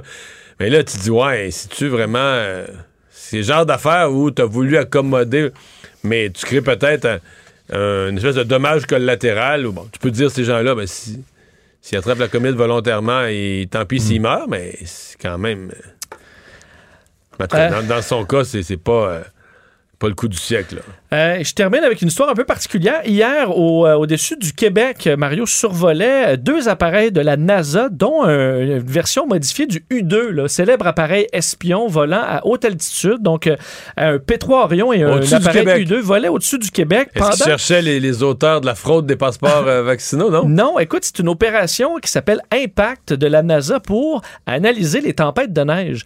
Hier, on était frappé par une, bon, pas une grosse tempête, Non, mais une hier, petite tempête de pire. Neige. Et euh, les deux appareils qui ont décollé de la Caroline du Nord pour passer par euh, au-dessus de Sutton, Joliette, se rendre au nord du Québec. Il y a un appareil qui se retrouve directement dans la tempête. Et le U2, donc appareil qui est capable de voler à 60 000 pieds, vole au-dessus de la tempête. Et on est capable comme ça d'obtenir des données scientifiques très précises sur ce qui se passe dans la tempête. Et l'objectif est tout simplement de mieux comprendre les tempêtes Mais de quand tu neige. dis dans la tempête, c'est dans le nuage, là. Oui, oui, dans le nuage. Il y a un appareil qui est vraiment là, dans la merde, là, dans la neige, à se faire brasser, comme ex- exactement les mêmes appareils utilisés euh, chez les chasseurs d'ouragans. là-dedans, Oui, oui, il y a des pilotes qui se font brasser dans tous les sens. pilote, non, non, il y a des pilotes, écoute, ils se font brasser dans tous les sens. Et tu as les gens dans l'appareil à super haute altitude qui, euh, bon, eux sont au-dessus de la tempête, peuvent recueillir des données. C'est pas le genre de pilote qui arrête de boire son verre d'eau quand il y a des, quand il y a des turbulences dans l'avion. N'ont pas besoin de son, son petit sac. Et, euh, et donc, euh, c'est c'est exactement les- le même travail qu'on fait avec les ouragans, mais qu'on fait maintenant maintenant avec les tempêtes de neige parce qu'on se rend compte de l'impact économique qu'a souvent de grandes tempêtes dans le nord-est américain. Alors, on veut des modèles plus précis pour prévoir les tempêtes, pour prévoir les équipements, euh, pour dégager les routes et ainsi ben, repartir la vie plus rapidement. Alors, ça a été fait euh, hier au-dessus du Québec, mais on ne pouvait pas les voir ni les entendre parce que d'un, ils sont à haute altitude et c'était en pleine tempête de neige. Alors, c'est intéressant. Ils ont survolé l'Ontario aussi euh, lundi dans la même opération. La NASA surveille notre neige. C'est de l'espionnage. Hmm, c'est louche. Merci Vincent. Résumé l'actualité en 24 minutes. C'est mission accomplie.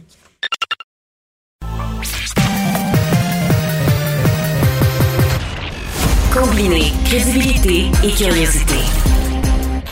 Mario Dumont. Cube Radio.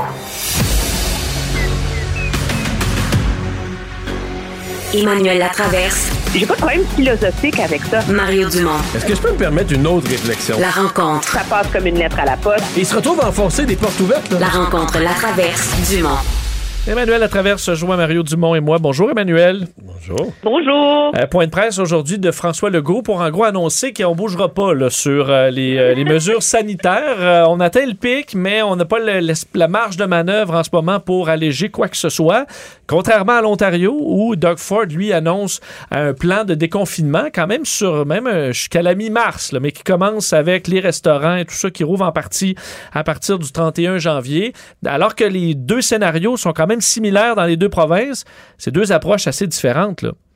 Oui, sur ce cas, c'est vraiment un cas de quand on se compare, on se console pas. Hein? Absolument. Cette fois-ci, là. Euh, la situation est pas est similaire, mais pas similaire. Parce que deux choses. Un, l'Ontario a une capacité hospitalière plus importante que le Québec. Euh, et de deux, y a, au prorata de la population, c'est comme si en ce moment au Québec, il y avait 1000 patients de moins qui sont hospitalisés là, quand on regarde le nombre de personnes en, dans les hôpitaux euh, en, en, Ontario. Donc, euh, ça va moins mal en Ontario euh, qu'ici en termes de, de, de, de, délestage, de paralysie, de soins de santé, même s'ils sont pas, euh, tu sais, dans ça va pas super bien, là, mais ça va moins mal qu'ici, je dirais. Il y a le facteur aussi que Doug Ford est en année électorale. Donc, euh, il y a des choix qui sont peut-être un peu aussi euh, guidés, euh, guidés par ça. mais moi, je vais t'avouer, ma réflexion aujourd'hui, là, je me suis dit, pourquoi François Legault a fait un point de presse? À quoi ça sert, là? Moi, je vais te dire ce que j'ai vu. J'ai pensé que la seule utilité de son point de presse, c'était de dire non. De dire non à tout le monde en même temps. C'est-à-dire que les journaux, les radios, euh, c'est probablement sa boîte de courriel et sa boîte de courrier, ses députés qui reçoivent des pressions dans leur comté, tout le monde lui demande Ah, mais là, on veut recommencer, on veut rouvrir les restaurants, on veut rouvrir les commerces, ils veulent, ils veulent, ils veulent, les sports, ils veulent. Puis il voulait pouvoir dire Regardez, on peut pas, pas qu'on voudrait pas, pas qu'un jour on souhaite pas ça, c'est le but mais on peut pas, la santé publique veut pas, puis dire une espèce de gros nom en même temps, parce que le reste du point de presse, euh, c'était... Il n'y avait pas vraiment, il n'y a pas de nécessité. Mais moi, j'ai j'ai perçu que c'était ça le but en bout de ligne, là, de, de, de, dire non à tout le monde euh, en même temps. Oui, mais en même l'envers de la médaille, on est tous dans un débat en ce moment sur l'indépendance de la santé publique. Hein? Et on a un nouveau directeur de la santé publique qui a pas le charisme de l'autre, mais dont je suis certaine le gouvernement voudrait camper la crédibilité et l'autorité dans l'esprit de la population. Quel rendez-vous manqué?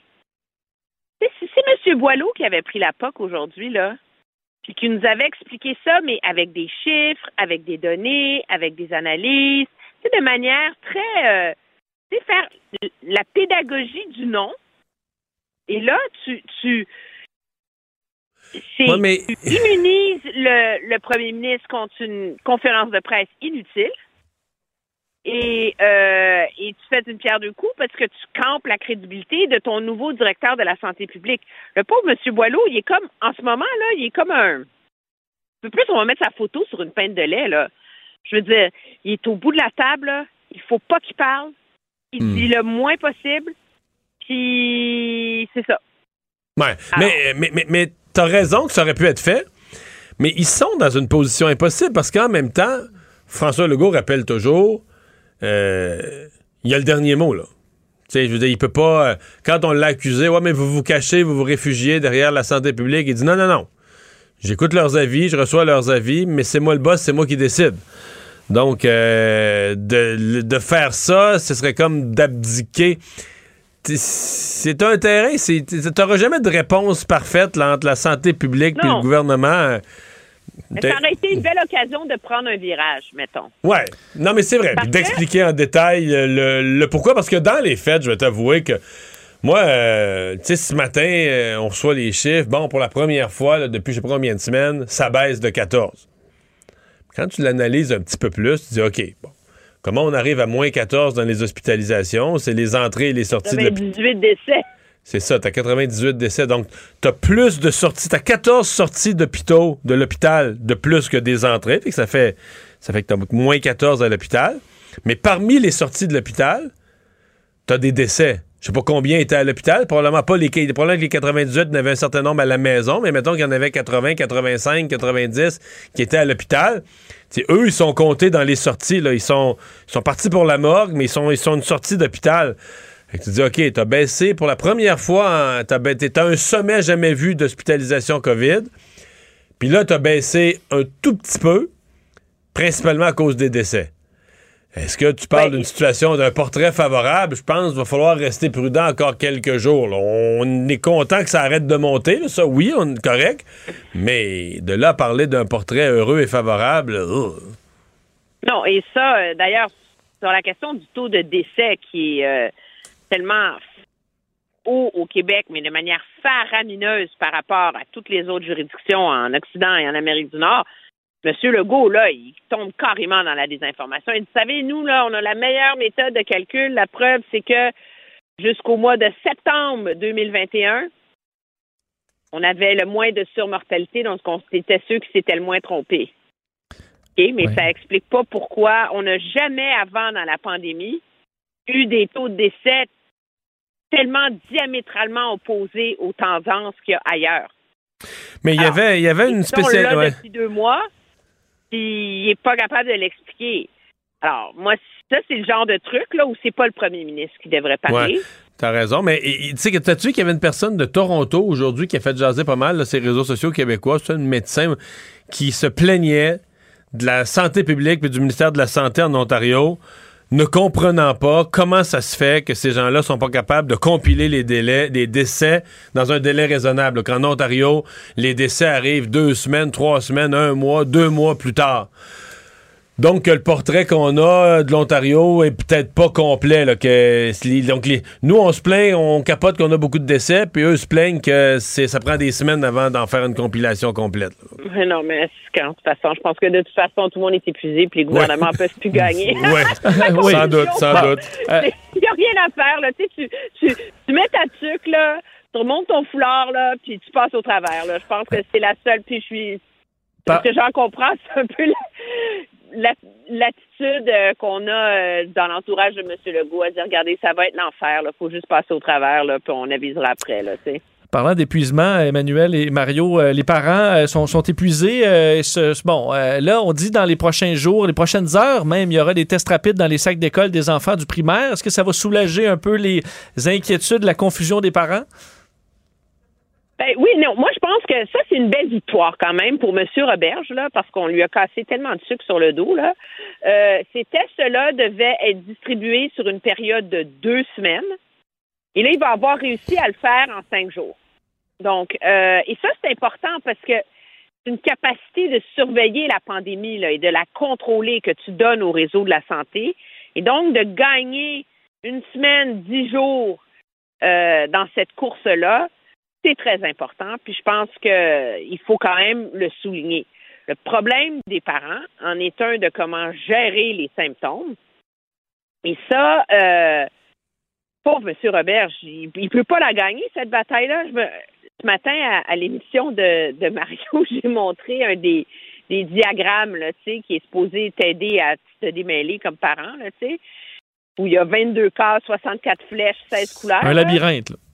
Ah, c'est effrayant. C'est une chasse aux. c'est une chasse- Mais là, je me suis rendu compte que y a, chaque direction de santé publique a fait son diagramme. Fait que Non, mais- pas que ça fait la même chose, puis ça change de place en place. Hey, imagine, toi, les gens, ils n'en peuvent plus, là. Puis, donc, moi, ce que j'en comprends, c'est que là, le ministre Roberge s'est sérieusement fâché, puis a demandé à la santé publique nationale de, s'il vous plaît, prendre les choses en main, là.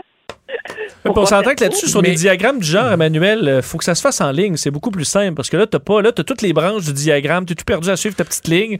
Non, Ça mais la un fa- questionnaire en C'est ça que j'allais dire. C'est un ques- La façon de gérer ça en 2022, c'est un questionnaire. là. Un questionnaire avec. euh, tu plutôt que de voir toutes les flèches, quelqu'un y a pensé avant toi, puis te pose des questions. Votre enfant a-t-il tel symptôme, tel symptôme? Là, tu fais tout, tu fais juste des oui puis des non.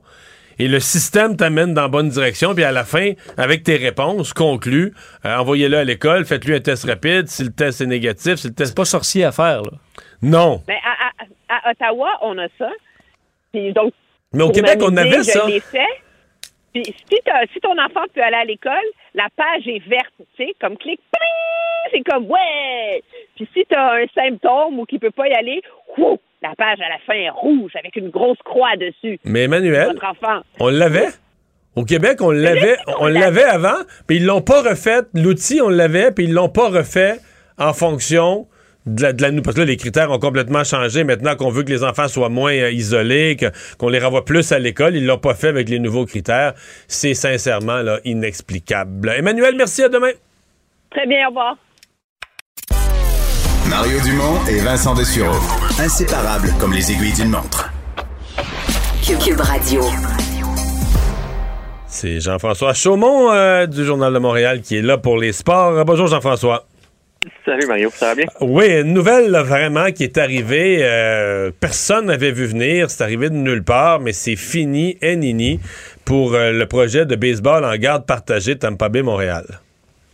Exact, c'était le projet quand même innovateur de ville sœur entre Tampa et Montréal, projet que caressait le propriétaire des Rays de Tampa Bay, Stuart Stenberg, et le futur propriétaire, qu'on aurait pu parler des Expos 2.0, Stephen Bronfman, et le groupe d'actionnaires montréalais. Et le baseball majeur s'y oppose, le comité du baseball majeur, ils ont dit non au projet euh, Montréal-Tampa. Faut comprendre aussi que le baseball majeur, Mario négocie présentement une nouvelle convention collective avec l'association des joueurs. Est-ce que c'est là qu'il y a eu le grenouillage? Est-ce que c'est là que ça a achoppé dans les négociations? Euh, c'est quand même un projet qui était nouveau, mais peut-être difficile aussi à vendre aux joueurs. L'idée de jouer le mois d'avril, mai, peut-être début juin à Tampa. Ensuite, on aurait déménagé à Montréal quand il fait plus beau au Québec, donc mi-juin, juillet ou septembre, on aurait pu jouer à Montréal. Et les séries, advenant les séries, on aurait partagé une année, une année entre Tampa et Montréal. Ça demandait aussi la construction de deux nouveaux stades, un dans la région de Tampa, un à Montréal. Euh, Mais moi, j'ai hâte de voir. Est-ce que c'est encore un jeu de coulisses qui peut se jouer? On dit que c'est mort. Stephen Bronfman était vraiment là triste, déçu. On le sentait au bout du rouleau de voir que ce projet-là avance pas. Mais à Tampa, est-ce que les Rays vont rester en Floride encore longtemps? C'est une bonne question. Euh, c'est une ville qui, même s'ils ont une bonne équipe de baseball, on n'attire pas. En Floride, Mario, là, l'été, il fait chaud. Il fait 30, 35 degrés. Tu ne peux pas nécessairement t'enfermer dans un stade. Euh, le stade est aussi à Saint-Pétersbourg, pour ceux qui connaissent la région. C'est là, loin, une là. trentaine de minutes. C'est oui, loin, c'est loin. C'est une trentaine de minutes Ouais, de Tampa. une bonne trentaine. là. Facilement. Puis on voudrait peut-être construire le nouveau domicile du côté de Tampa. Il va y avoir des requins aussi qui vont cogner à porte. On pourrait peut-être déménager du côté de Nashville. Nashville, c'est une ville qui est en plein essor économique aux États-Unis. Il y a Vegas aussi qui n'a pas d'équipe de baseball. La LNH est maintenant à Vegas. La NFL est maintenant à Vegas. Est-ce qu'on pourrait tenté euh, d'y aller de cette avenue du côté de la MLB? On verra. Ouais, mais dans le cas de, de M. Bronfman, on l'a senti pas mal, euh, pas mal Affecté, hein, dépité, abattu. là, ouais, ouais, ouais. Ouais, abattu, puis il avait pas l'air à jouer un coup, un coup de poker non plus. Par contre, quand il disait là, j'ai pas de plan B, on sentait que lui, il avait vraiment misé là, tous ses œufs sur le projet Montréal Tempa. La bonne chose, c'est que le lien d'affaires est quand même fort avec Tempa, avec Stuart Stenberg. Est-ce qu'un jour Stenberg voudra vendre son équipe? Euh, c'est pas impossible. S'il est incapable de construire un stade, il devra déménager ou vendre les Rays de Tampa. Jean-François, est-ce qu'au moins on pourra se consoler avec euh, le CH qui, qui poursuivrait sur sa lancée? Ben Ah, ouais, ils ont- il pas- invaincu Depuis, le- avec le son nouveau DG, ben Will. oui. Ouais, euh, c'est du côté de Vegas et on devra se coucher tard, 22 heures le match, donc 19 heures à Vegas contre les Golden Knights. Les Knights joueront sans les services de Mark Stone qui est sur le protocole de la COVID-19. Stone est un attaquant vedette pour les Knights. Robin Leonard, le gardien partant contre Samuel Montembeau. Puis aujourd'hui, on a parlé à Josh Anderson, on a parlé à Jake Evans, Dominique Duchamp. On tentait d'en connaître un petit peu plus sur Ken Hughes. Euh, Dominique Duchamp nous disait qu'il a très hâte de le rencontrer en personne, passer du temps avec lui. Mais ce qu'on a vu hier de la conférence, c'est ce qu'on doit s'attendre. C'est un homme qui est assez calme, posé, analytique. Elle va prendre le temps aussi de connaître son équipe là, en profondeur, d'analyser ses joueurs avant d'y aller de coup d'éclat. Mais ça va quand même aller vite. Date limite des transactions, 21 mars dans les nationales hockey. Vite, tu dis. J'aimerais ça, tu as bien dit que devant le filet du Canadien ce soir, c'est Samuel Montembeau 2.0, là. 2.0, on verra, mais c'est Samuel Montembeau qui a obtenu 48 arrêts contre les Stars de Dallas. Et je, je vais te dire, je vais te dire, j'étais j'étais très content pour, euh, pour lui quand je me suis couché avant hier soir. Et, euh, et, et quelque part, je me disais, c'est un peu fou, là, tu sais, on jugeait le gars. Tu sais, on l'envoie dans faux mais on jugeait le gars sans défense. Sans temps, il, était il était probablement nerveux aussi. On l'envoyait là. on, on lui donnait tous les signaux. On te fait pas confiance, mais quand on est mal pris, on te met devant le but. Je me on disais. pouvait pas le faire jouer pendant trois semaines, lancer dans la fosse au lion. Vas-y, bonne chance, Samuel. Puis là, il en a gaulé une coupe de suite. Puis le gars, tout à coup, tu sens qu'il a pris sa confiance. euh, tu sais, fait que tu sais, je dis pas que. Je suis pas en train de te dire que c'est c'est Carey Price, là. Mais je suis en train de te dire qu'à un moment donné, il y a un minimum de conditions. Faut que tu mettes un être humain pour espérer qu'il performe. Surtout gardien de but. là. Un joueur, à la limite, là, tu tu vas lui donner un soir, il va se donner là, tu le, le cœur, il va s'arracher le cœur. va... Mais tu sais, un gardien, là, même s'il s'arrache le cœur, c'est une question de confiance, tente les deux oreilles, tout ça.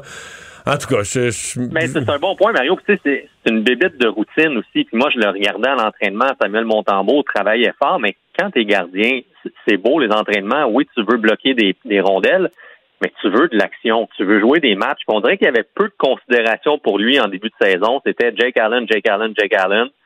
Quand il y avait deux matchs en deux soirs, OK, on va donner un départ à Montembeau. Toujours le deuxième match quand l'équipe est plus fatiguée. Il y a eu la panoplie de blessures, les gars sur le protocole de la COVID-19, donc c'était moins facile pour lui. Mais c'est un gardien de 25 ans, c'est encore jeune, c'est un beau projet avec les Panthers. Est-ce qu'on peut le relancer avec le Canadien? Une possibilité. Il a été très, très, très bon contre les Stars, mais faut pas oublier que le CH cette année, combien de fois ils ont gagné deux matchs d'affilée? C'est un gros zéro. Je veux pas être pessimiste, mais c'est pas encore arrivé une seule fois cette année. Bon. Mais il y a une première à tout, mon cher. là. On sait jamais, on sait jamais. Et finalement, les internationaux d'Australie, Djokovic n'est plus là, mais ça se continue. là. non, c'est le Joker, mais bonne nouvelle pour ça se passait cette nuit là, au- après minuit. Euh, Félix Auger-Aliassime qui a battu l'Espagnol Alejandro Davidovich Fokina, 50e raquette mondiale, un marathon là en quatre manches. Euh, belle victoire 7-6, 6-7, 7-6 et 7-6. Donc c'est difficile de trouver plus serré comme match. Puis au troisième tour, Auger-Aliassime, qui est neuvième tête de série, va affronter le Britannique Daniel Evans. Euh, bon joueur, Evans, 24e au monde. Donc, c'est un autre tour assez difficile pour Auger-Aliassime. Ben, c'est ça, mais est-ce que les deux premiers tours n'affrontaient pas des joueurs si forts que ça, puis il a joué là, des longs, longs matchs? Est-ce que est-ce que c'est bon parce qu'il a joué du tennis, il est jeune, ça lui fait du bien, ou est-ce qu'il n'y a pas de la fatigue? Ça, Parce que si ça tu- peut être un mélange des deux. là. Quand tu joues des cinq manches, des quatre manches, Ben, ça c'est ça, là. C'est ça qui devient le danger. Mais hier, j'ai regardé la, la première manche avant de, choisir d'aller me coucher parce qu'à un moment donné, c'est tard le soir en Australie. Mais 28 heures pour euh, Auger-Aliassime, 58 coups gagnants. Il a connu un, un très bon match. Il y a Denis Chapeau-Balov aussi ce soir qui joue à surveiller également. Donc, euh, les Canadiens encore en liste. Dommage pour Léla Annie Fernandez qui, elle, s'est inclinée. Mais euh, du, beau, du beau tennis en Australie, même si Novak, le non-vacciné Djokovic, n'est pas présent. Bon, hey, il a-tu dit? Il l'a pas dit, euh, s'il était vacciné ou pas, c'est un secret. Là, il ouais, non, c'est des raisons médicales. Ah. Merci Jean-François. euh, Chapeau Balov, c'est contre le géant Opelka américain, 6 pieds 10. Lui, il sert des bombes. Donc, euh, c'est plus ou moins les échanges, mais de gros, gros, gros services. Merci. Mario Dumont et Vincent Dessureau. Inséparables comme les aiguilles d'une montre. Cube, Cube Radio. Cube Radio. Cube Radio. En direct à LCN. Mario Dumont qui est avec nous directement des studios de Cube Radio. Mario, euh, on sent, là, les gens commencent à... Les mesures, c'est difficile à respecter. Il y a cet écœur en titre, on peut utiliser le mot, parce qu'en Ontario, on voit ce qui se passe. Euh, il y a beaucoup de pression maintenant sur M. Legault et sur tout le système de santé au Québec. Ouais, mais même en Ontario, il y a des gens qui chialent, des gens de la santé ou de la santé publique qui disent Ah, là, on fait ça trop vite. il n'y en a pas de facile pour personne, Pierre. Mais oui, M. Legault subit beaucoup de pression de partout. Hein? Euh, des, des gens du monde économique, euh, des gens qui veulent la reprise du sport, dans son caucus, euh, dans sa boîte de courriel ou de courrier. Ça vient de partout, là. Hein? Et euh, en même temps, je je pense que c'était le gros de son point de presse aujourd'hui. D'une certaine façon, il voulait dire une espèce de non à tout le monde en même temps. Non euh, euh, dans l'état actuel des choses. Euh, la santé publique ne nous recommande pas de, rouvrir. Ça viendra. On connaît l'importance, mais il voulait dire une espèce de non à tout le monde en même temps. Pour l'instant, là, euh, c'est pas possible. Et Pierre, euh, on, est tous comme contents, là, par exemple, les hospitalisations, là, que ça arrête de monter. Puis là, aujourd'hui, on voit ça, ah, moins 14, ça a baissé un petit peu. Je vais être plate, là. Ça a baissé de 14, une journée, il y a eu 98 décès. Remonter de main. Ah, il y a eu c'est ça qui est terrible. 98 décès. Pierre, et un décès, là, c'est compté comme une sortie d'hôpital. À- les entrées de l'hôpital, c'est tout du monde vivant, mais les sorties d'hôpitaux, c'est pas tous des gens vivants, là. Il y a des gens qui ressortent euh, en direction de la morgue. Donc, euh, c'est pour ça de dire, c'est pas pour être rabat-joie, mais c'est juste d'avoir un portrait lucide, de dire, OK, ça a arrêté de monter, on est content, ça se stabilise dans les hôpitaux, ça va éviter les pires scénarios, on l'espère. On espère que ça va repartir à descendre. Pour l'instant, ça a baissé un tout petit peu, puis en partie à cause de personnes décédées. Donc, c'est ça le vrai portrait qu'on a en date de ce soir. Ouais. François Legault qui admet euh, un peu à la conclusion du rapport de Mme Castonguay hier que le système de santé a besoin d'une reconstruction. Mais à chaque fois qu'on parle de ça au ministère de la Santé, on a l'impression qu'à chaque fois qu'arrive un ministre, il y a un plan de reconstruction Ouais. qui fonctionne pas toujours. Ouais. Par contre, là, aujourd'hui, Christian Dubé a donné les premières lignes. Il a dit, d'abord, il a dit que ça allait venir dans les semaines à venir, mais euh, était pas dans une réforme de structure puis de changer un peu le, nom de chacune des structures. Parlait davantage d'abord de, s'occuper du personnel, d'avoir tout un système pour recruter euh, du monde. Après ça, il va falloir avoir en place, je dirais, euh, un système de gestion axé, je reprends les mots de la commissaire euh, Castonguay, sur les résultats. là. Il falloir arrêter de gérer des, des processus puis du fonctionnement puis de s'assurer que les soins sont donnés, que l'argent qu'on met donne des résultats. Ah, Est-ce qu'on qu'on peut avoir confiance? C'est des réformes de la santé ratées, il y en a eu beaucoup. Euh, on a tous un peu perdu confiance dans notre système, mais enfin, euh, Christian Dubé promet, euh, on verra quel geste concret.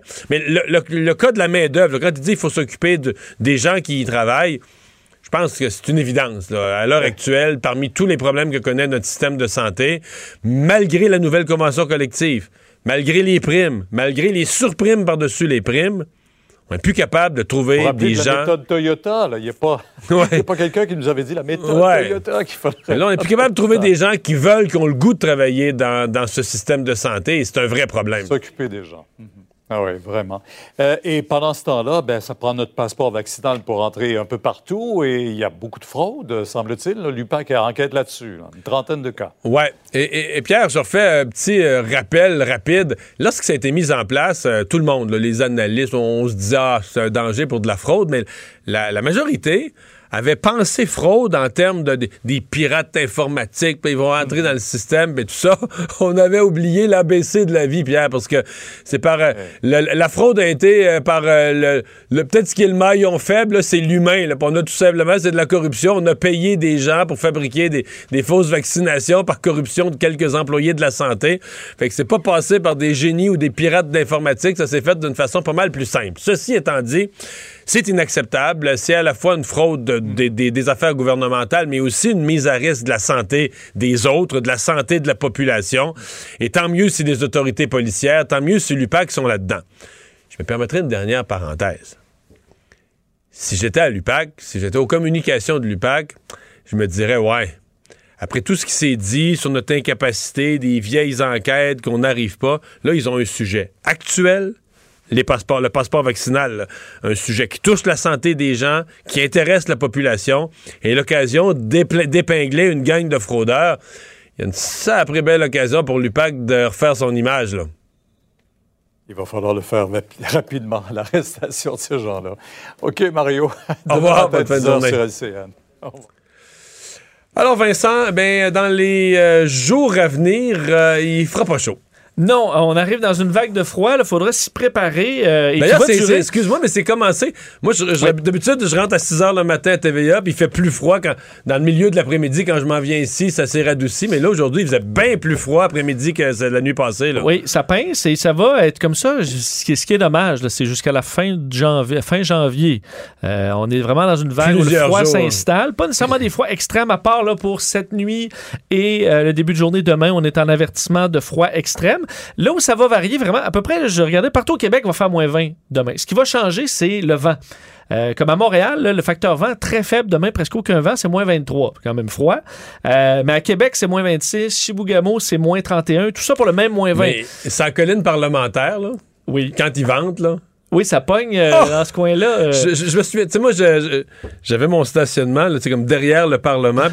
à chaque matin, j'ai le souvenir quand je tournais le coin, là. Oui. Puis là, le vent arrivait. Parce qu'il y a un côté, tu étais protégé par le bâtiment. Le vent venait jamais de là. là. Quand tu tournais le coin, tu arrivais comme en avant. Là, puis là, le grand vent qui arrive là, du Ouais. fleuve de Charlevoix, qui arrive de. Il y a un de- coin au complexe G aussi qui qui est pas piqué des verres. Eh, là, quand il fait froid l'hiver, tu penses que tes oreilles vont tomber. là. Alors, euh, préparez-vous à ça. Et euh, samedi aussi, froid quand même assez intense. Ensuite, ça va se calmer, mais on va rester dans du moins 15, moins 17, moins 20, jusqu'au plus loin. On peut prévoir de façon précise, là, soit le 27, 28 Coudonc, janvier. le mois de janvier. Oui, et euh, opération d'enneigement qui se poursuit, ça va compliquer lorsqu'il fait des grands froids. Les opérations, souvent, euh, c'est plus lent parce que c'est glacé. Je voyais qu'à Montréal, il y a eu des retards dans certaines euh, opérations d'enneigement des dernières heures sur certaines rues. Alors, si c'était marqué de ne pas stationner hier, ça se peut que s'il y a encore un banc de neige, ça va l'être encore aujourd'hui. Alors, surveillez les, euh, les panneaux, la signalisation. Ou à Montréal, le fameux camion qui klaxonne sans arrêt pendant à 11 heures euh, le soir. Et vous saurez qu'il faut déplacer votre véhicule. Merci Vincent. Merci à vous d'avoir été là. Rendez-vous demain 15h30. Je vous laisse au bon soin de Sophie Durocher. Bonne soirée. Cube Radio.